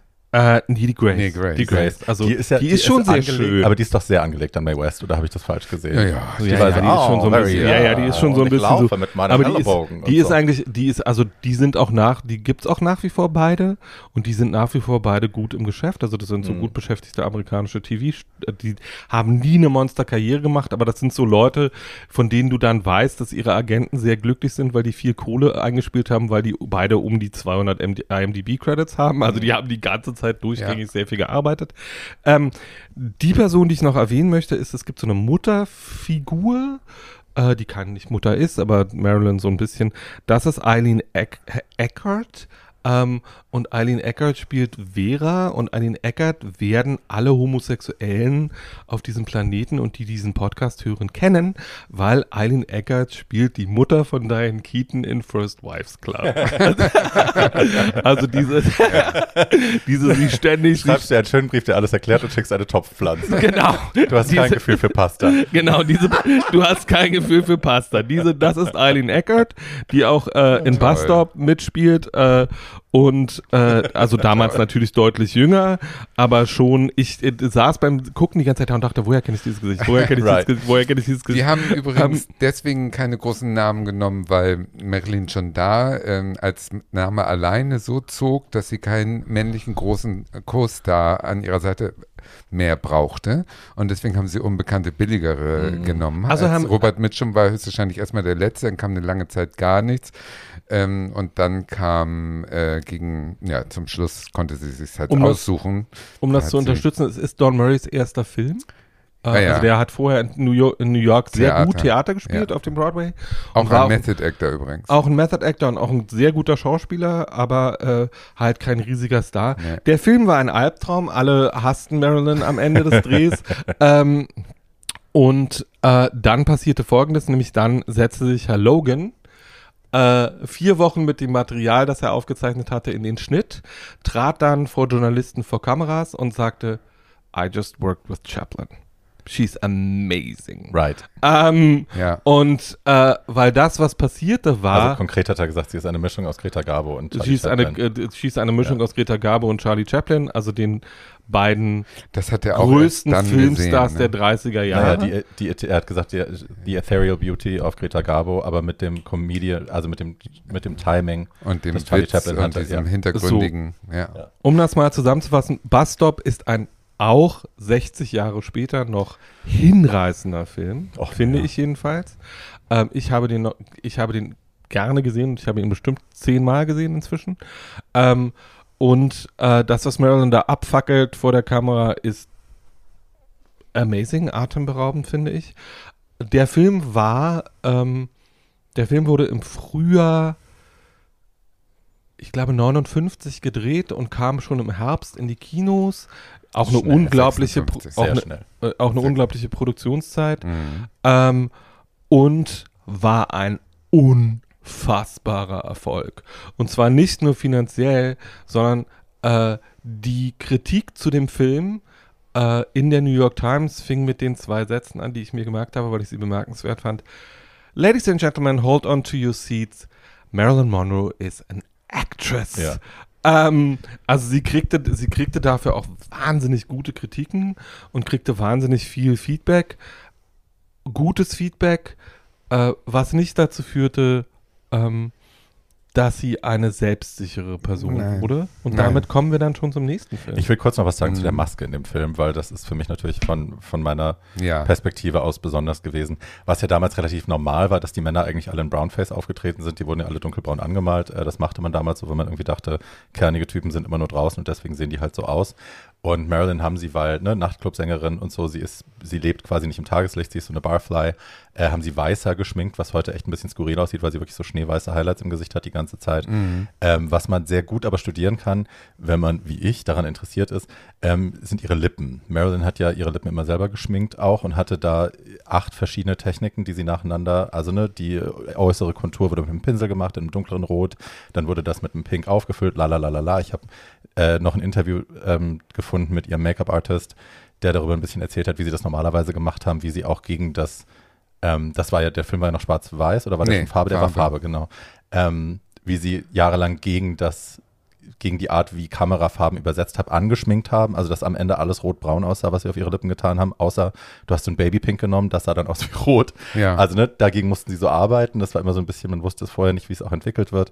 Ähm, ja, das kann man alles super studieren, aber es wirkt heute, wirkt, wirkt die Maske ein bisschen grotesk, muss ich sagen. Ja, das haben die ja, aber absichtlich hat sie ja auch als Method Actoring äh, das erste Mal gesagt, ich muss nicht äh, wunderschön sein, sondern Right. ich muss aussehen wie eine blutleere, im äh, Dunkeln lebende kleine Barmaus. aber das wirkt halt heute nicht mehr believable. Nee, ne? Du das guckst es an, du siehst Ja. halt, Sie sieht halt- das sie weiße sieht- Make-up. Ja, ja. Sie all sieht halt das. aus wie eine Mischung aus Marie Antoinette und einer Wasserleiche. ja. und Aber man muss auch sagen, das war der erste Regisseur, der ähm, auf dieser riesigen CinemaScope äh, gedreht hat Mhm. und der hat äh, äh, Großaufnahmen von ihrem Gesicht in diesem Film äh, reingeschnitten, die es vorher noch nicht gab, also nur Gesichtsausschnitte. Mhm. Und das waren ja Leinwände damals, die Mhm. waren ja größer als unsere heutigen Mhm. Kinoleinwände. Und da nur so Auge, Nase, Mund, also das ist eine Riesenwirkung gewesen. Toll. Natürlich. Ganz, ganz Toll toll. Ja. Wo du dich äh, verlieren kannst in diesen riesigen Gesichtsaufnahmen. Ja. Und da ist dann auch das Make-up äh, wieder, äh, da ist es dann wieder trotzdem das Marilyn-Gesicht. Ja. Ne? Also es ist jetzt nicht entstellt gewesen wie Baby Jane. Also das Nein, war jetzt nein, nicht Naja, so die- das was, sie, das, was sie getan hat, ist sich vor jedem Take und auch vor, am Morgen vor dem Gesamtdreh sozusagen einmal in einen großen Topf mit Babypuder zu setzen ähm, Ja, ja, und genau. äh, so dieses Babypuder sich überall auf ihren gesamten Körper und auf ihr gesamtes Gesicht zu schmieren, was dazu führte, dass nach jedem Take die Kostüme ihrer Co-Stars, an denen sie sich gerade gerieben hatte, abgebürstet wurden, werden mussten, was jedes Mal so 20 Minuten dauerte und den Dreh jetzt auch nicht beschleunigt Nee, hat. nicht wirklich. Aber das hat ja der nächste Regisseur sozusagen ihr nicht erlaubt, dass sie da die Klamotten und das Make-up waren ja on top, oder, Barbie? Bei, der nächste ist Misfits, oder? Nein. 61? Gott, oh Gott, oh Gott, oh Äh, Gott. 59, nee, ich bin dran, genau. Some Like It Hot. Yes. Yes. Sie hatte ähm, da schon, also sie hatte eine zwischen Busstop, also erstmal nach dem Film Fox hat sie dann wieder zurückgenommen, hat ihren Vertrag neu verhandeln lassen. Die wollten sie nicht verlieren, haben ihr gesagt, okay, wir wollen, also bitte, bitte, Ja, kommt zu uns sie zurück. saß am längeren Hebel und hat gewonnen. Absolut. Und hat dann eben diesen neuen Vertrag bekommen. Sie durfte dann mitbestimmen, all diese Dinge auch bei Fox. Ähm, und hat dann nach 18 Monaten Abstinenz, in der sie auch eine Fehlgeburt hatte, äh, ich glaube ihre erste offizielle, Mhm. ähm, hat sie dann sich. Es heißt übrigens, dass der Vater dieses Kindes, dieser, oder dieses nicht geborenen Kindes Marlon Brando war, das nur so nebenbei. That could Der actually bestimmt be. viele Kinder auf der Welt, von denen man nichts Ja. weiß. Und dann hat sie, 9, also 58 hat sie zugesagt, 59 kam der Film raus. Äh, der erste Film nach langer Abstinenz von, vom Silver Screen war dann äh, ihr erfolgreichster und berühmtester Film auch heute noch, Some Like It Hot, manche mögen es heiß. Ähm, das zweite Mal, dass sie mit Billy Wilder gearbeitet hat. Äh, die männlichen Hauptrollen sind Jack Lemmon und Tony Curtis. Sie spielt äh, Sugar Kowalczyk, die eine, wie ich es vorhin ja schon im, im, beim Spiel beschrieben habe, eine von der Liebe und vom Leben enttäuschte, äh, wunderschöne Sexbombe ist, die äh, eben eine Ukulele spielt und ein bisschen Stimmchen hat und in einer in einem Damenorchester auftritt und mit dem um die durch Amerika reist, um Leute zu bespaßen.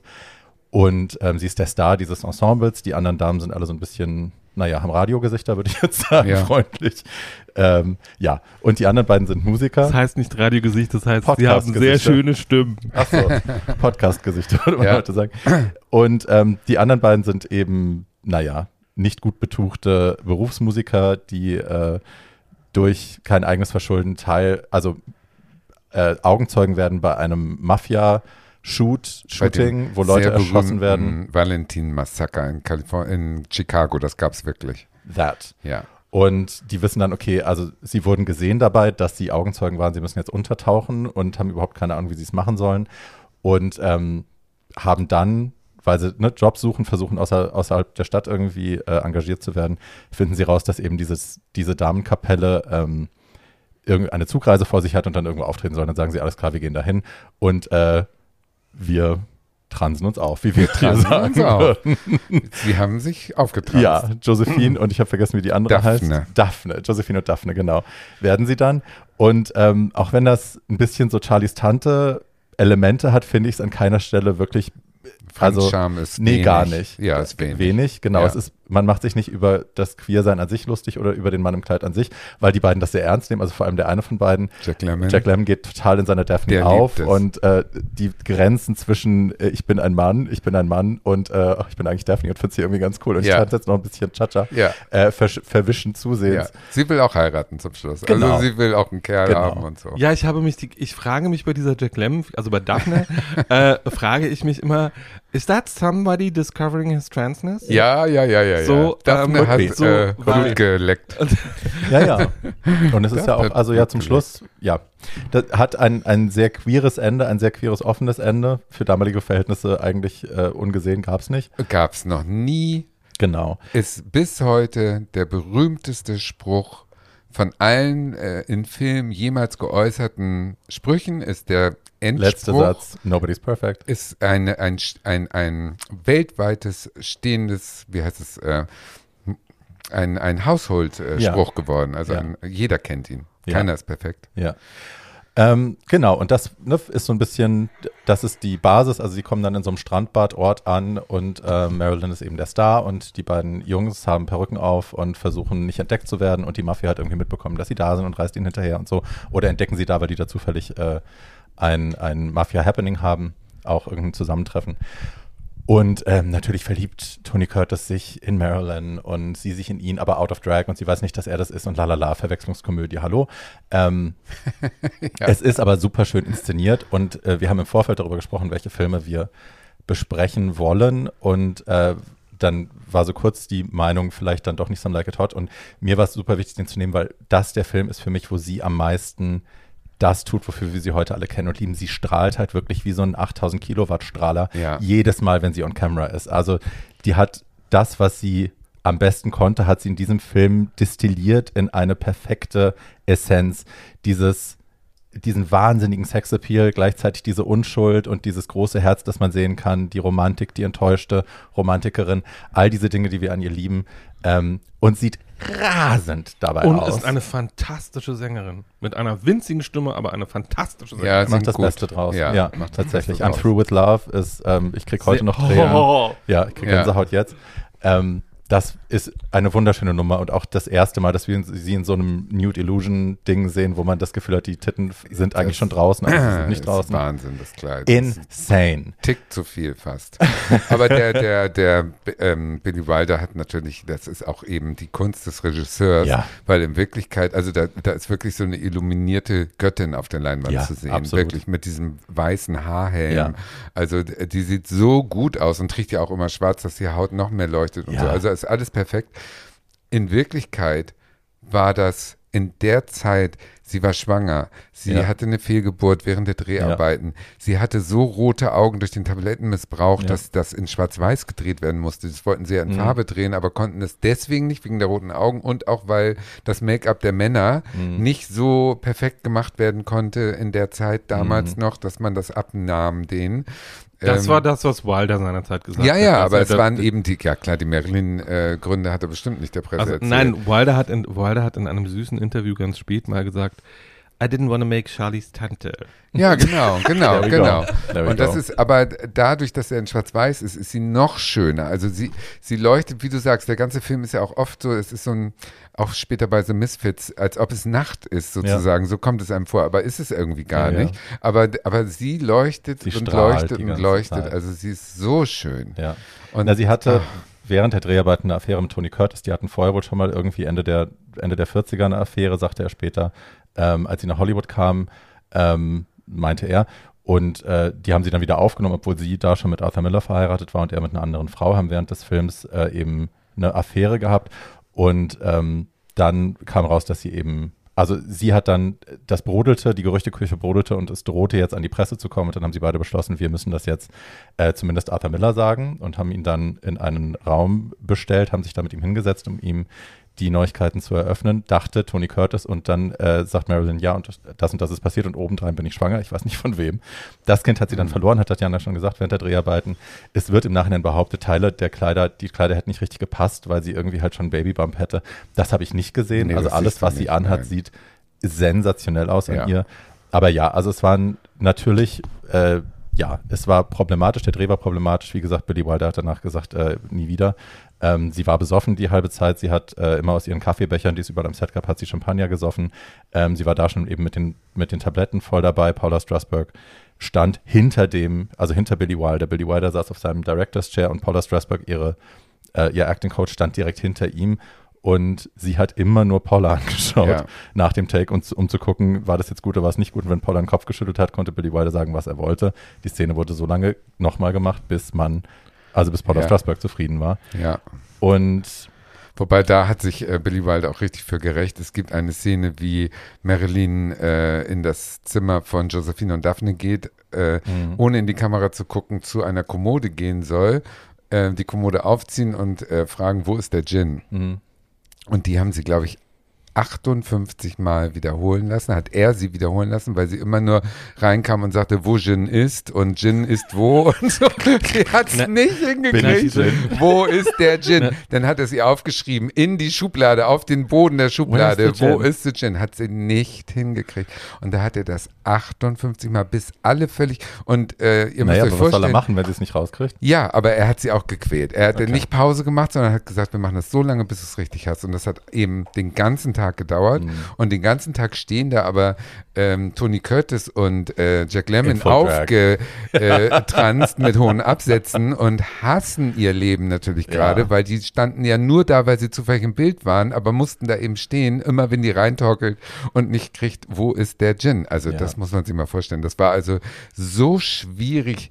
Die muss das Leben denen zur Hölle gemacht haben und das Ergebnis muss so sensationell gewesen sein, dass alle es in Kauf genommen haben. Das also war's die, halt. Die meist, wieder, die meist wiederholte Zeile In diesem Film, weil es gibt auf YouTube ein Video, wo sie diese Takes alle hintereinander geschnitten haben. Oh, Jesus. 64 Takes, How wie rude. Marilyn versucht zu sagen, wie, also jetzt, ich sag's mal auf Deutsch, äh, wie kommen denn diese großen Fische in diese kleinen Dosen? Mhm.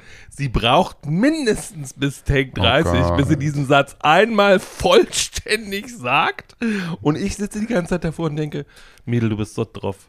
Bist Was, Ja, so mich, was drauf. mich total fasziniert, und das, ich habe ja diese, von dieser äh, unautorisierten Doku schon erzählt, da haben sie ganz viel so eben auch solches Material. Also Mhm. einfach das, was die Kamera mitgenommen hat, weil sie halt aus anderen Filmen jetzt ihre Takes eben 30 Mal nicht hinbekommt. Was mich fasziniert dabei ist, dass sie in jedem Take aber, also es ist nie diese exasperated energy, dieses, oh Gott, ich muss es jetzt nochmal machen, ich bin genervt, sondern es ist, der Charakter ist immer da und Method auch bei den acting. anderen. Ja. Ne? Also die, wenn ich da stehen würde und die Uschi, mit der ich die Szene mache, Ja. macht es gerade zum 40. Mal und verkackt es zum 40. Ja. Mal. Ich würde nicht immer noch mit liebenden, begehrenden Augen Das ist Profis. Profes Ja, Professionalität. Das So. muss man wirklich It's called sagen. acting. Ja, das ist Das habe ich ja mal zu, das können wir nicht. ähm, zu einer türkisch-deutschen Schauspielerin gesagt, die äh, mit Pornos früher ihr Geld verdient hat und dann in einem sehr erfolgreichen Film war. Ach, die Sibylle. Die Sibylle, die dann Wenn ich das äh, jetzt bei gesagt hätte, wäre ich wieder rausgeschnitten Wir haben nicht worden. den ganzen Namen gesagt, das ist Mhm. geil. Ähm, und die hatte einen Promo-Shoot mit Elias Mbarek und Matthias Schweighöfer und ich habe das Make-up gemacht und sie kam zu spät, kam von einem Vogue-Shoot, hatte noch das Vogue-Gesicht an und die Vogue-Haare und ne, ich wollte total nett zu ihr sein, habe sie in die Maske genommen, nicht so, du kannst dich entscheiden, willst du so bleiben oder sollen wir was verändern, sollen wir irgendwie, ne, soll ich den Look verändern? Ja, wenn du nicht weißt, was du machen willst, was machen wir denn überhaupt hier? Und ich so, girl, I was trying to be nice, äh, aber okay, dann machen wir das so, wirklich so? Und ich war, Da war ich schon so Okay. bedient und dann haben wir sie rausgeschickt zu den Jungs und wir stehen da und sie hat Head to Toe Gucci an, glaube ich, oder Chanel. Und sie soll halt mit den Jungs dann interagieren und der, der Fotograf sagt, ähm, du nimmst jetzt so eine Flüstertüte und brüllst die so an und sagst, hey, mach das, mach das. Und dann sagt sie, wortwörtlich, ähm, das spüre ich aber gar nicht, wieso soll ich denn das jetzt machen? Das ist überhaupt nicht meine Stimmung, was verlangst du denn von mir? Und der Fotograf guckt sie an und sagt so, Schatzi, it's called acting. Daraufhin hat sie, hätte Toguchi einfach den, das Ding verlassen, ist einfach weggegangen und kam nicht wieder. Krass. Ja, das war sehr schön. Ja, das Ähm, glaube ich.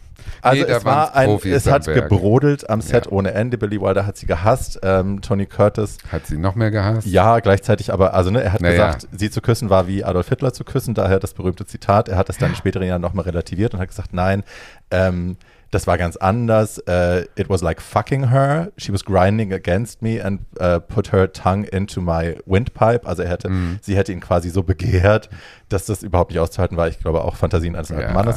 Aber hey, ähm, Billy Wilder hat gesagt, sie hätte, und das finde ich sehr schön, und das ist eine Geschichte, ein, ein, ein Zitat, das mir bei allem, was ich jetzt angeschaut habe, im Hinterkopf geblieben ist, an elegant vulgarity. Ja, Dass hatte- sie eine elegante Vulgarität an sich hatte. Ja. Und das finde ich, beschreibt das auch ganz Ja, schön. natürlich. Aber ja, der Film war, Naja, also, also- während der Dreharbeiten dachte man, wir kriegen das nie zu Ende, Mhm. weil es dauert alles viel zu lange, es kostet viel zu viel Geld, alle sind so angekotzt und so genervt. Es kann nicht fertig werden und es kann nie gut werden. Also Billy Wilder war auch ein kompletter Handwerker und eigentlich jemand, der äh, seine Stundenpläne mit einer eisernen Faust äh, Ja, eingehalten hat. Österreicher, oder? Ja, Äh, ja. aber äh, ja, ja, ja, ja. Deutsch, Und äh, Preußisch, Österreich. der, der, den, ich glaube, es war der einzige Dreh, den er um zwei Wochen überzogen hat. Right. Aber es hat auch Aber vom, nur zwei Wochen. aber Hey. es hat auch, im- es hat auch vom Studio niemand gesagt irgendwie so, warum überziehst du jetzt? Sondern alle vom Studio haben gesagt, okay, we get it. Nur zwei Wochen. Ja. Ich meine, dafür, dass sie an vielen Tagen gar nicht zum Set gekommen ist, ist es schon ja, toll. ja, das, der, der, der, Film ist ein Traum. Der Also man Film muss ist ein gucken. Traum, eben. Und das ist, das ist das, was übrig geblieben ist, wo ich hin wollte. Auch wenn das so ein Albtraum war und alle dachten, es wird nicht fertig und es wird nichts, wenn man ihn sieht, das ist wirklich ein Meisterwerk. Es ist auch für Billy Wilder ein Meisterwerk, ein Highlight seiner Karriere. Absolut. Weil alles in diesem Film funktioniert. Das Ja. Comedy-Timing ist insane, die Musiknummern sind Wahnsinn. Du glaubst die Romanze, du bist verliebt in sie, du bist verliebt in diese beiden Jungs und eben Daphne, die mit ihrer Queerness irgendwie so struggelt, Ja. weil sie sich plötzlich so zu Hause fühlt in ihren Klamotten und die dann am Ende bei einem Millionär, das ist die Schlussszene auf dem Boot, sie hauen da alle ab, zu, sie, Marilyn und Tony Curtis, der kein Ascot. Geld hat, die freuen sich und ähm, der, wie heißt er? Ascot. Junior.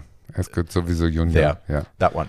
Ähm, So ein altes ist, Knautschgesicht. genau, ein altes Knautschgesicht, der sieht aus wie eine Schildkröte ohne Panzer. Ja. Und äh, der ist eben in Daphne verliebt und äh, Daphne steht neben ihm und sagt die ganze Ja, Zeit, die wir können in der. Schlussszene aussieht wie I ein can Schild. never give you children. Und er so, we'll adopt some. Und sie versucht aus dieser Nummer rauszukommen, weil er sie eben heiraten will. Ich bin nicht und dann naturblond. Ganz genau, I'm not a natural blonde.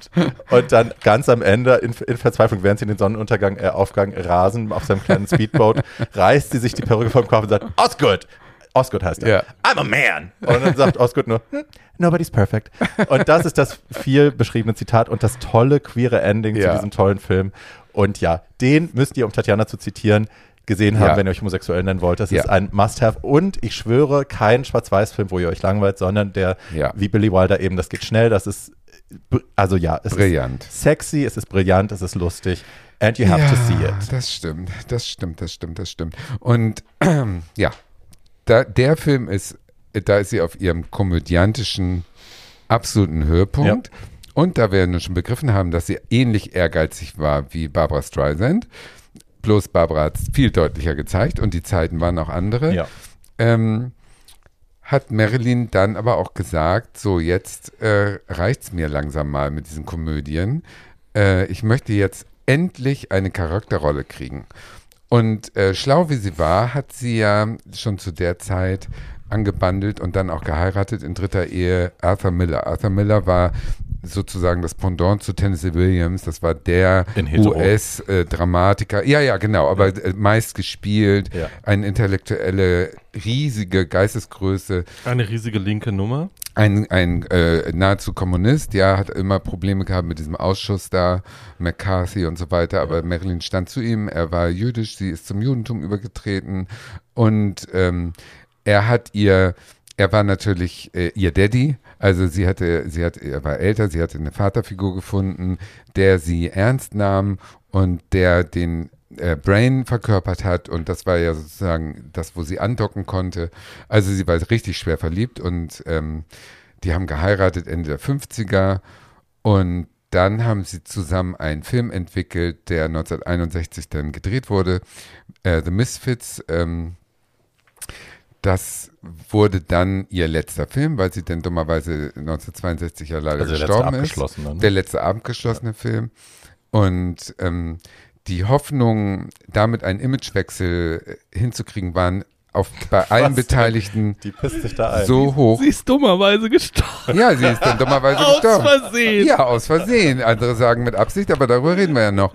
Also auf jeden Fall ist sie ähm, in diesem Film das erste Mal nicht ein ähm, dummes Blondchen, sondern eine moderne Frau aus dem Jahr 1961, die äh, frisch geschieden ist und die oder sich gerade scheiden lässt in Reno, äh, das ist so ein Scheidungsparadies da in Amerika.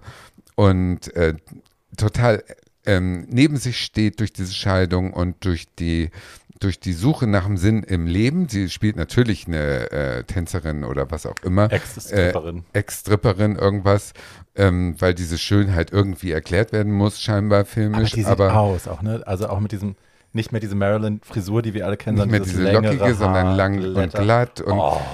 Und, und da trifft sie auf eine, im Prinzip ist es ein Kammerspiel. Der Mhm. ganze Film spielt äh, wirklich nur mit fünf Hauptpersonen und alle fünf sind sozusagen Misfits, also äh, Entwurzelte, die, die irgendwie den Kontakt zur Gesellschaft aus Gründen verloren haben und jetzt durchs äh, Schicksal zusammengewürfelt werden und sich erstmal so aneinander klammern, aus verschiedensten Gründen. Aber im Prinzip sind sie alle auf der Suche nach Sinn und nach äh, Freiheit möchte ich mal sagen, und, und zweifeln das bisherige Leben und alles, was sie bisher erreicht haben, an.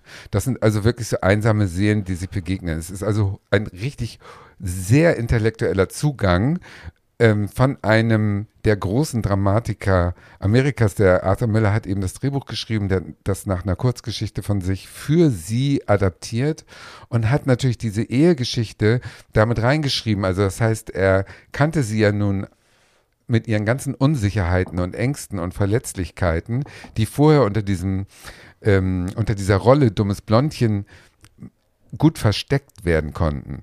Und jetzt hat der das bloßgelegt. In diesem Drehbuch ist sehr viel echte Marilyn drin, obwohl die Rolle natürlich Rosalind heißt. Und das hat er kreiert, um ihr ein Geschenk zu machen, als ernstzunehmende Frau mit Ängsten Ja. und Zweifeln und bla bla bla äh, wahrgenommen zu werden.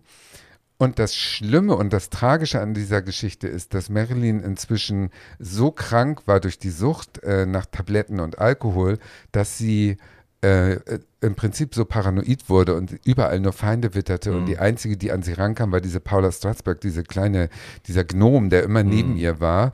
Und kein anderes Urteil hatte Bestand und sie war inzwischen bei Psychoanalyse, hat sie gemacht und war bei der Freud-Tochter und überall, also immer auch ganz hoch und hatte aber auch äh, Affären natürlich zwischendurch mit allen möglichen Leuten und dieses Vertrauen, äh, was der Mann ihr schenken wollte durch dieses äh, Drehbuch, hat sie dann wahrgenommen irgendwie als Verrat, dass er viel zu viel Internas da reingepackt hat.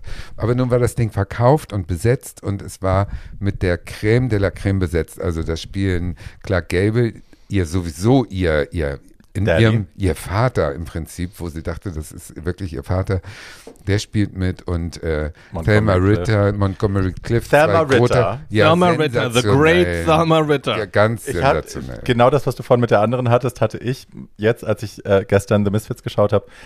Die kommt on screen und ich denke, ich kenne dich, ich kenne dich, ich kenne dich und dann macht's Klick Pillow Talk. Die ist bei Pillow Talk die tolle Hausangestellte, nur die die ganze Zeit gesoffen Ja, ja, hat genau. und immer den Ja, Eisbeutel genau. am Kopf immer nur mm, Ja, die vielleicht begabteste. Nebendarstellerin der die Hollywood. Udo Absolut. Kier von damals. Genau. Die hat einfach nur gute Rollen gespielt, Toll. aber immer Nebenrollen. Ja. Und äh, aber auch Method Actor und äh, Montgomery Clift sowieso im Prinzip nicht mehr versicherbar nach seinem Unfall und Marilyn Das war hat aber sich nachdem das Gesicht eingesetzt. zerstört war? Ja, das okay, war schon das sah ja danach. super aus. aber trotzdem. Ja. Und ähm, Marilyn hat dafür gesorgt, dass er versichert wurde und so weiter. Die wollte mit dem.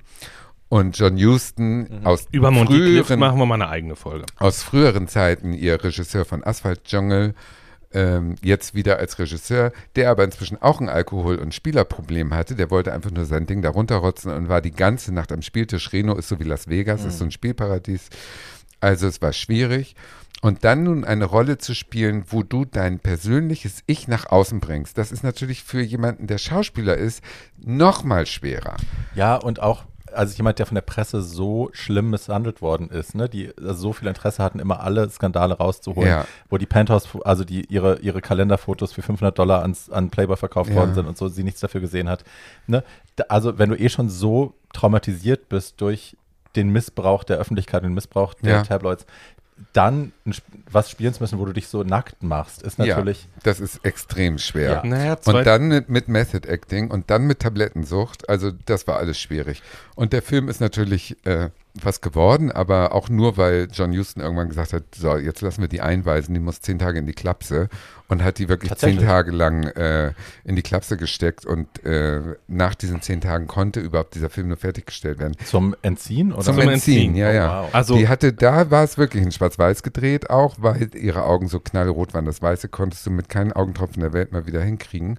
Aber auch in diesem Film sieht sie toll aus und es ist natürlich ein total anderer Film als Some Like It Hot. Also der ganze Unterton ist melancholisch und traurig. Hm. Die Filmmusik ist meine liebste nach Dr. Chivago. Die ist so ist wahr, traurig. ist total die ist toll. so schön, die Filmmusik. Und dieser Film äh, geht ganz langsam auch. Also der, der hat eigentlich wenig Inhalt, den man so erzählen kann. Ja, gut, Frau geht Mhm. mit drei Typen irgendwie in so eine äh, Wüste und da äh, jagen die Pferde und machen die zu Hundefutter und sie rastet aus und zum Schluss ist sie trotzdem mit einem zusammen. Also das ist sozusagen die Ja, Handlung. Rest- die ist egal. Ja. Diese Unterschwelligkeiten, also wenn sie zum Beispiel sagt, sie lässt sich scheiden, weil ihr Mann immer anwesend war, aber sie nie wahrgenommen hat. Das sind Sätze, die man von Marilyn Monroe nie vorher gehört hat in irgendeiner Rolle. Also sie war so echt und hat so viel gegeben in diesem Film und die anderen Schauspieler haben so toll dazu gearbeitet.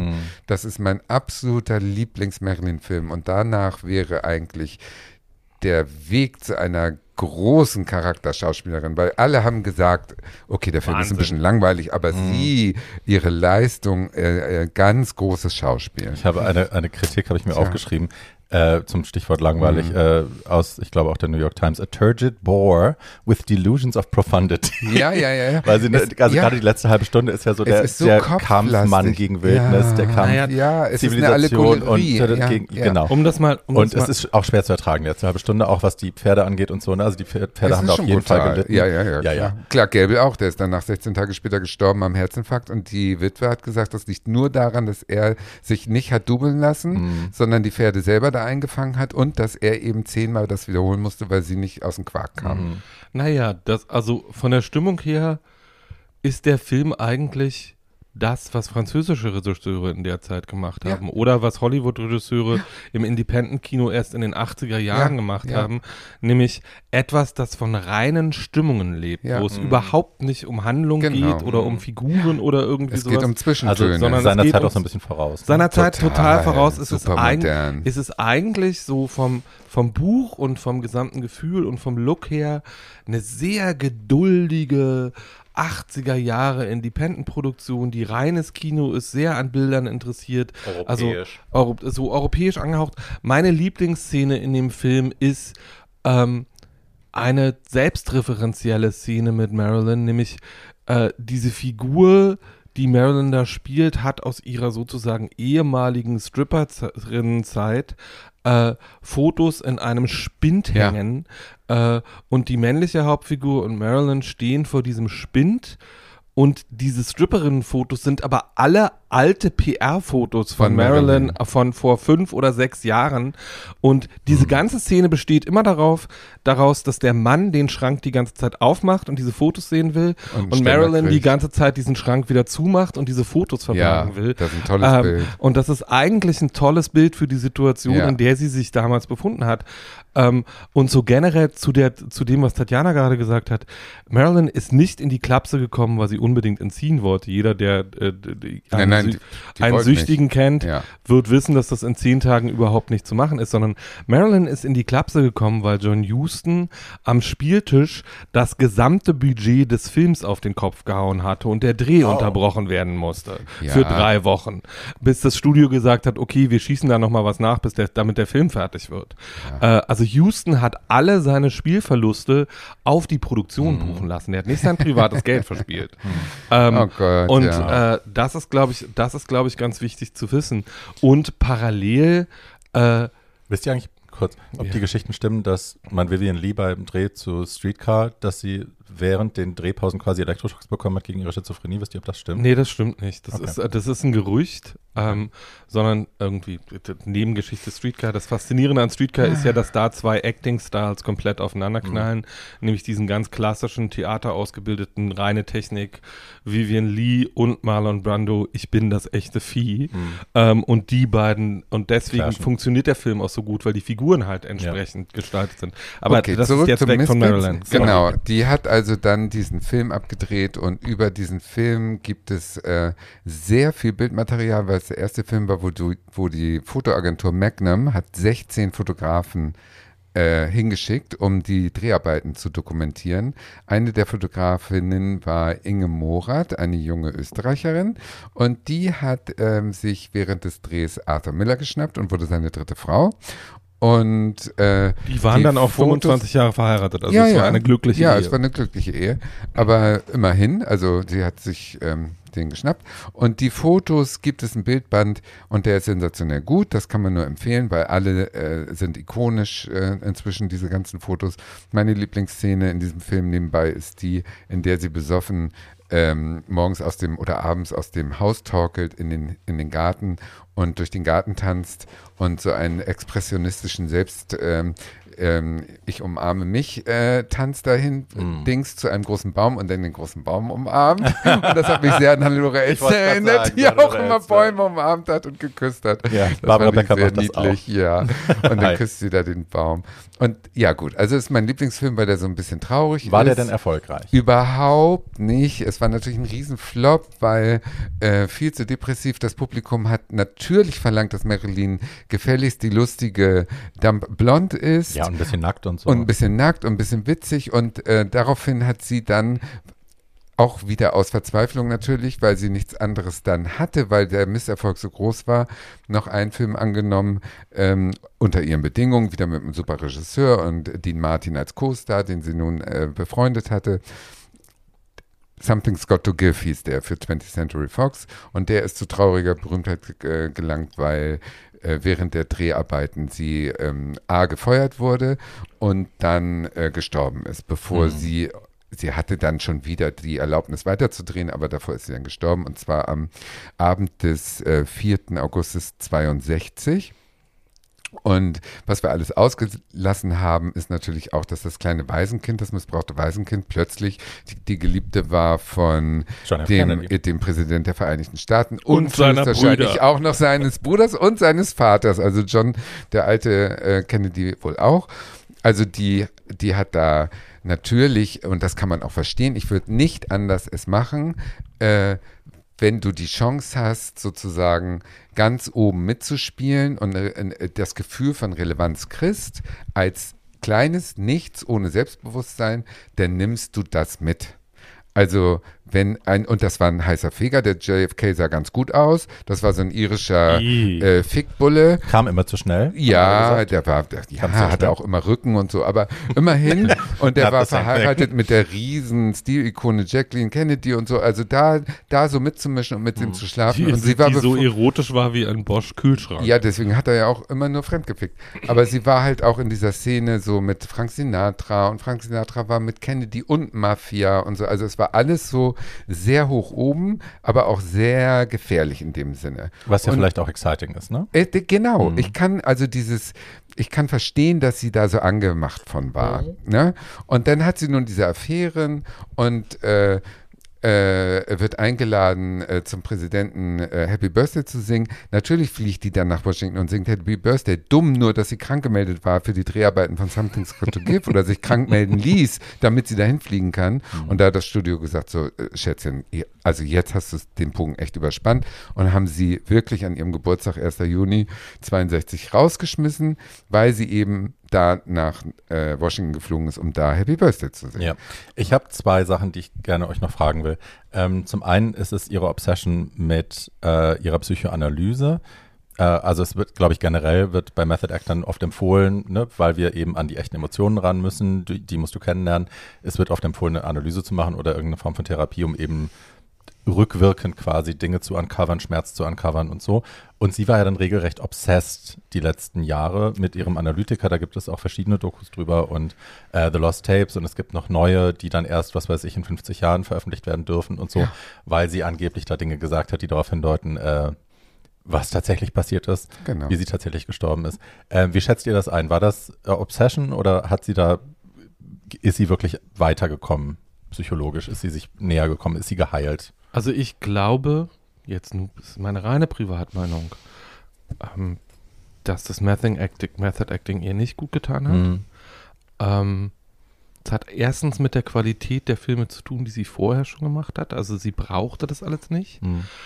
Und ich finde Method Acting auch, wenn man es zu sehr in sein Leben integriert. Mhm. Also der berühmte Method, Me- Method Actor der letzten 30 Jahre ist Daniel Day-Lewis. Mhm.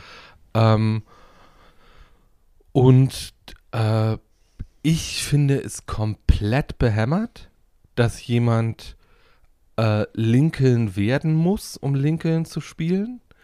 Ich finde es komplett behämmert, dass jemand in der Mitte einer Hamlet-Produktion, in der er Hamlet spielt, im West End aussteigen muss, weil er Hamlet geworden ist und komplett durchdreht. Ähm, und wie gesagt, meine Lieblingsschauspielerinnen sind Handwerkerinnen. Die Frage war ja, Und Frage war, so, ich finde, ähm, es gibt eine bestimmte Form von Psychoanalyse und eine bestimmte Form von Therapie, die sehr hilfreich ist und die einem dabei hilft, ähm, mit dem eigenen Leben besser klarzukommen. Und es gibt ein zu tiefes Einsteigen, das dann eine tiefe narzisstische Wunde verursacht, meiner Meinung Voll. nach. Mhm. Und die dazu führt, dass man alles, was man noch denken kann, ist ich, ich, ich, ich, ich, ich, Mhm. ich, ich, ich. Ja, ich weiß nicht so recht, ob das bei ihr so war, aber was sicherlich so ist, ist, dass so eine Psychoanalyse ist ja eine Krücke, genauso wie so ein Coach immer neben der Kamera. Das sind ja Krücken fürs eigene Selbstbewusstsein. Und anstatt, dass man nun ihr Selbstbewusstsein irgendwie anders hätte steigern können, haben sie eben Krücken gebaut.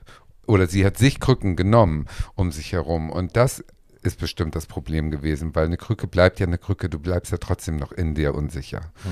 Und das ist, glaube ich, das, was daran schwierig ist.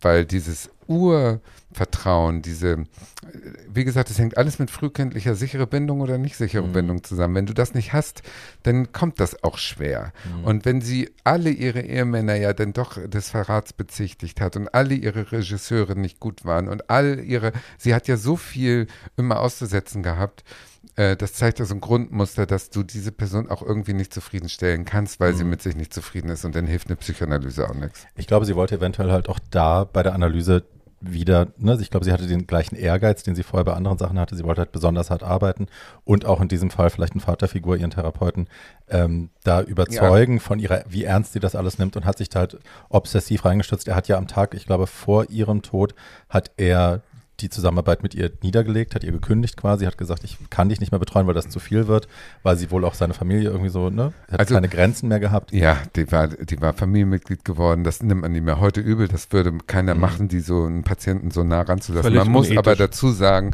äh, sie war natürlich auch ein goldener äh, äh, eine Medaille am mhm. Revers mhm, äh, von all diesen Ärzten. Und Jeder, auch ja, Straßburg alle. auch, die haben sich alle mit ihr geschmückt mhm. und haben da natürlich viel zu viel zugelassen. Mhm. Jetzt kommen wir aber in einen Bereich, der ist äh, Grauzone. Also right. alles, was jetzt kommt, ist alles nur Gerüchteküche. Ja.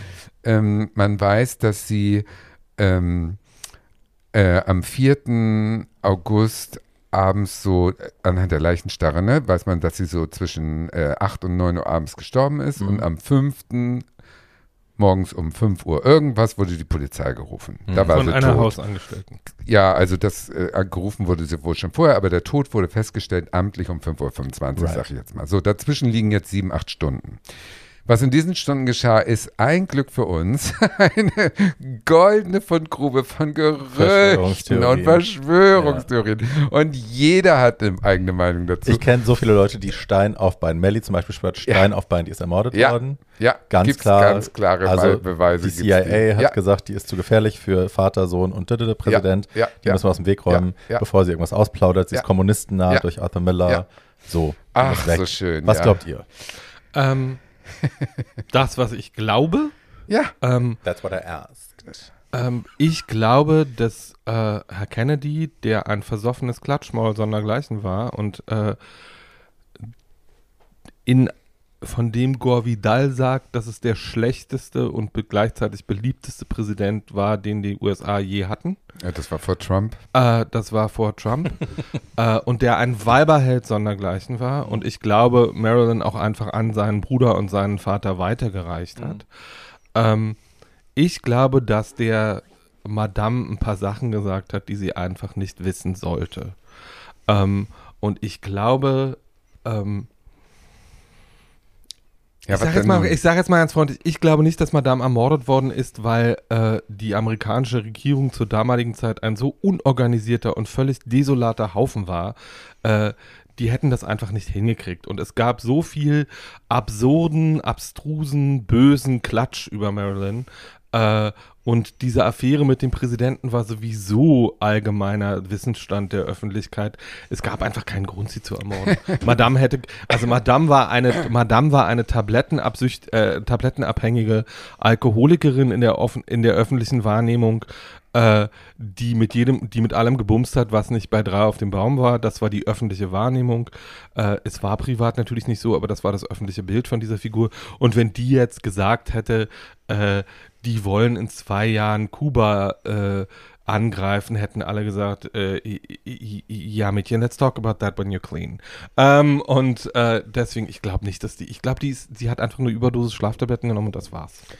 Tatjana. Ich habe da eine andere Meinung. Also die hat, ähm, die haben halt sie aufgeschnitten natürlich, Obduktion gemacht und dann war klar, sie hat einen Drogencocktail wie wir, wenn wir aus dem Berghain kommen, plus XY. Sprich bitte nur von dir, Liebes. Ne? Also die hat richtig viel im Blut. Aber der Magen war leer und äh, der Darm war leer. So. Und da fragt man sich ja schon, hm, wie hat sie das denn äh, bloß gekriegt, wenn man überhaupt keine Tablettenrückstände mehr im Körper findet? Das finde ich schon mal komisch. So. Mhm. Und dann findet man raus, dass sie wohl äh, gefunden wurde schon äh, kurz nach ihrem Tod. Äh, und dann down. wurde sie wohl äh, in einen, da haben sie einen Krankenwagen gerufen, da gibt es ja wohl Aufzeichnungen, dass dieser Wagen gerufen wurde. Sie wurde in Richtung Krankenhaus gefahren, da hat sie noch gelebt, dann ist sie gestorben auf der Fahrt, dann wurde sie wieder zurückgefahren und so hingelegt, wie sie gefunden wurde. Das sind alles komische Sachen. Mhm. Es passt alles nicht so ganz zusammen. Und ich freunde mich damit an, dass sie äh, tatsächlich wohl, und so kann ich es mir vorstellen, ähm, bezaubert von dieser Macht, ähm, nicht ertragen konnte, dass sie abserviert wurde von dem Kennedy und von dem Bruder vor allen Dingen auch, von dem Robert. Mhm. Und dass sie dann angerufen hat äh, bei denen und hat gesagt, hör mal, entweder du kommst oder ich erzähle das und das schm äh, schmutzige Geheimnis. Und dann haben die zu ihren CIA-Leuten gesagt, hör mal, die muss zum Schweigen gebracht werden. Und dann haben die es irgendwie geschafft. Wie, weiß ich nicht, aber ich denke schon, weil, und jetzt kommt eigentlich die äh, eigentliche Erklärung, die hatte alle Gründe, sehr zufrieden zu sein. Mhm. Also ein Selbstmord schließe ich total Signal aus. Überdosierung kann natürlich sein, mm, aber sie hatte den Vertrag wieder aktiviert für Something's Got to Give.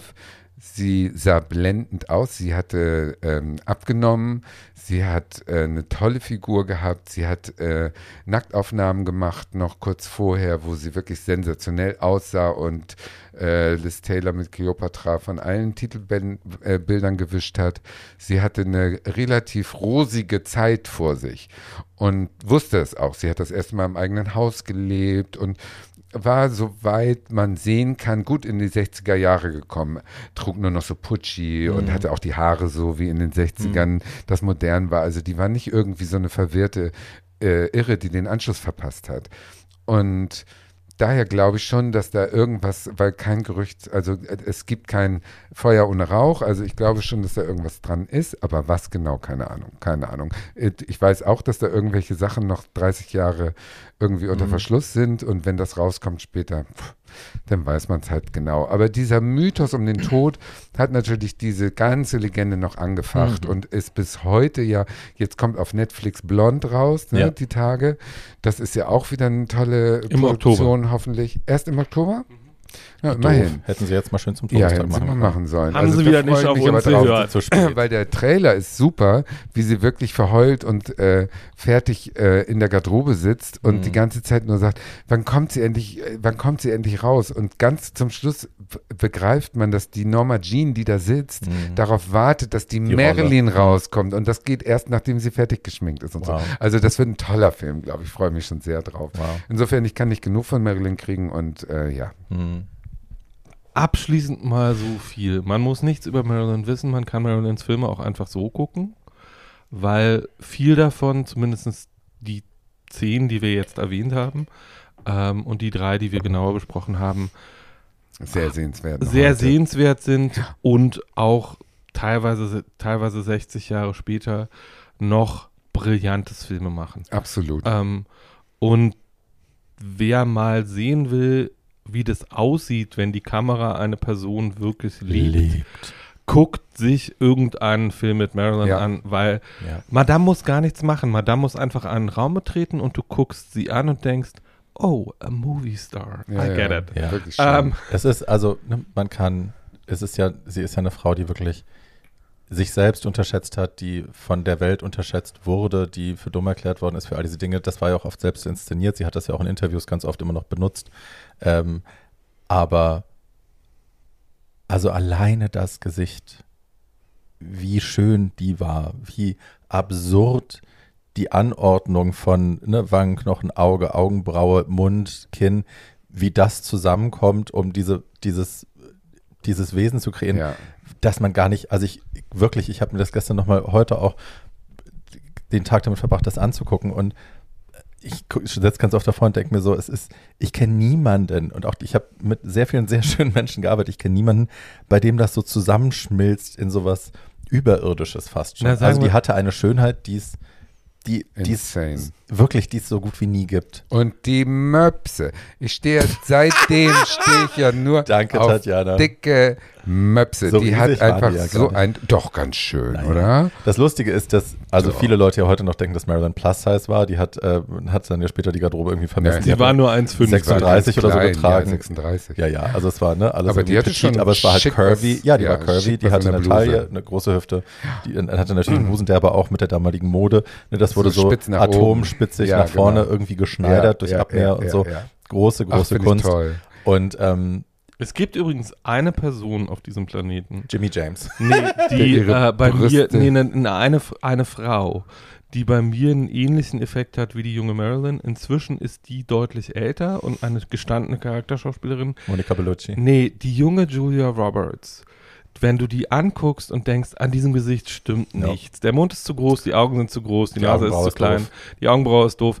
Trotzdem sieht die die ganze Bei Zeit Marilyn stimmt ja alles. Sieht Ja, aber die die diese ganze- Movie Magic. Ja, aber Ja, diese, ja, diese, ja, diese ja. Movie Magic, dass jemand aussieht, Ja. als würde er die ganze Zeit in Ja, einem leuchten. Lichtkegel Ja, stehen. wenn sie Ja, ja. lacht, geht das Licht an. Ja, ja, das stimmt true, schon.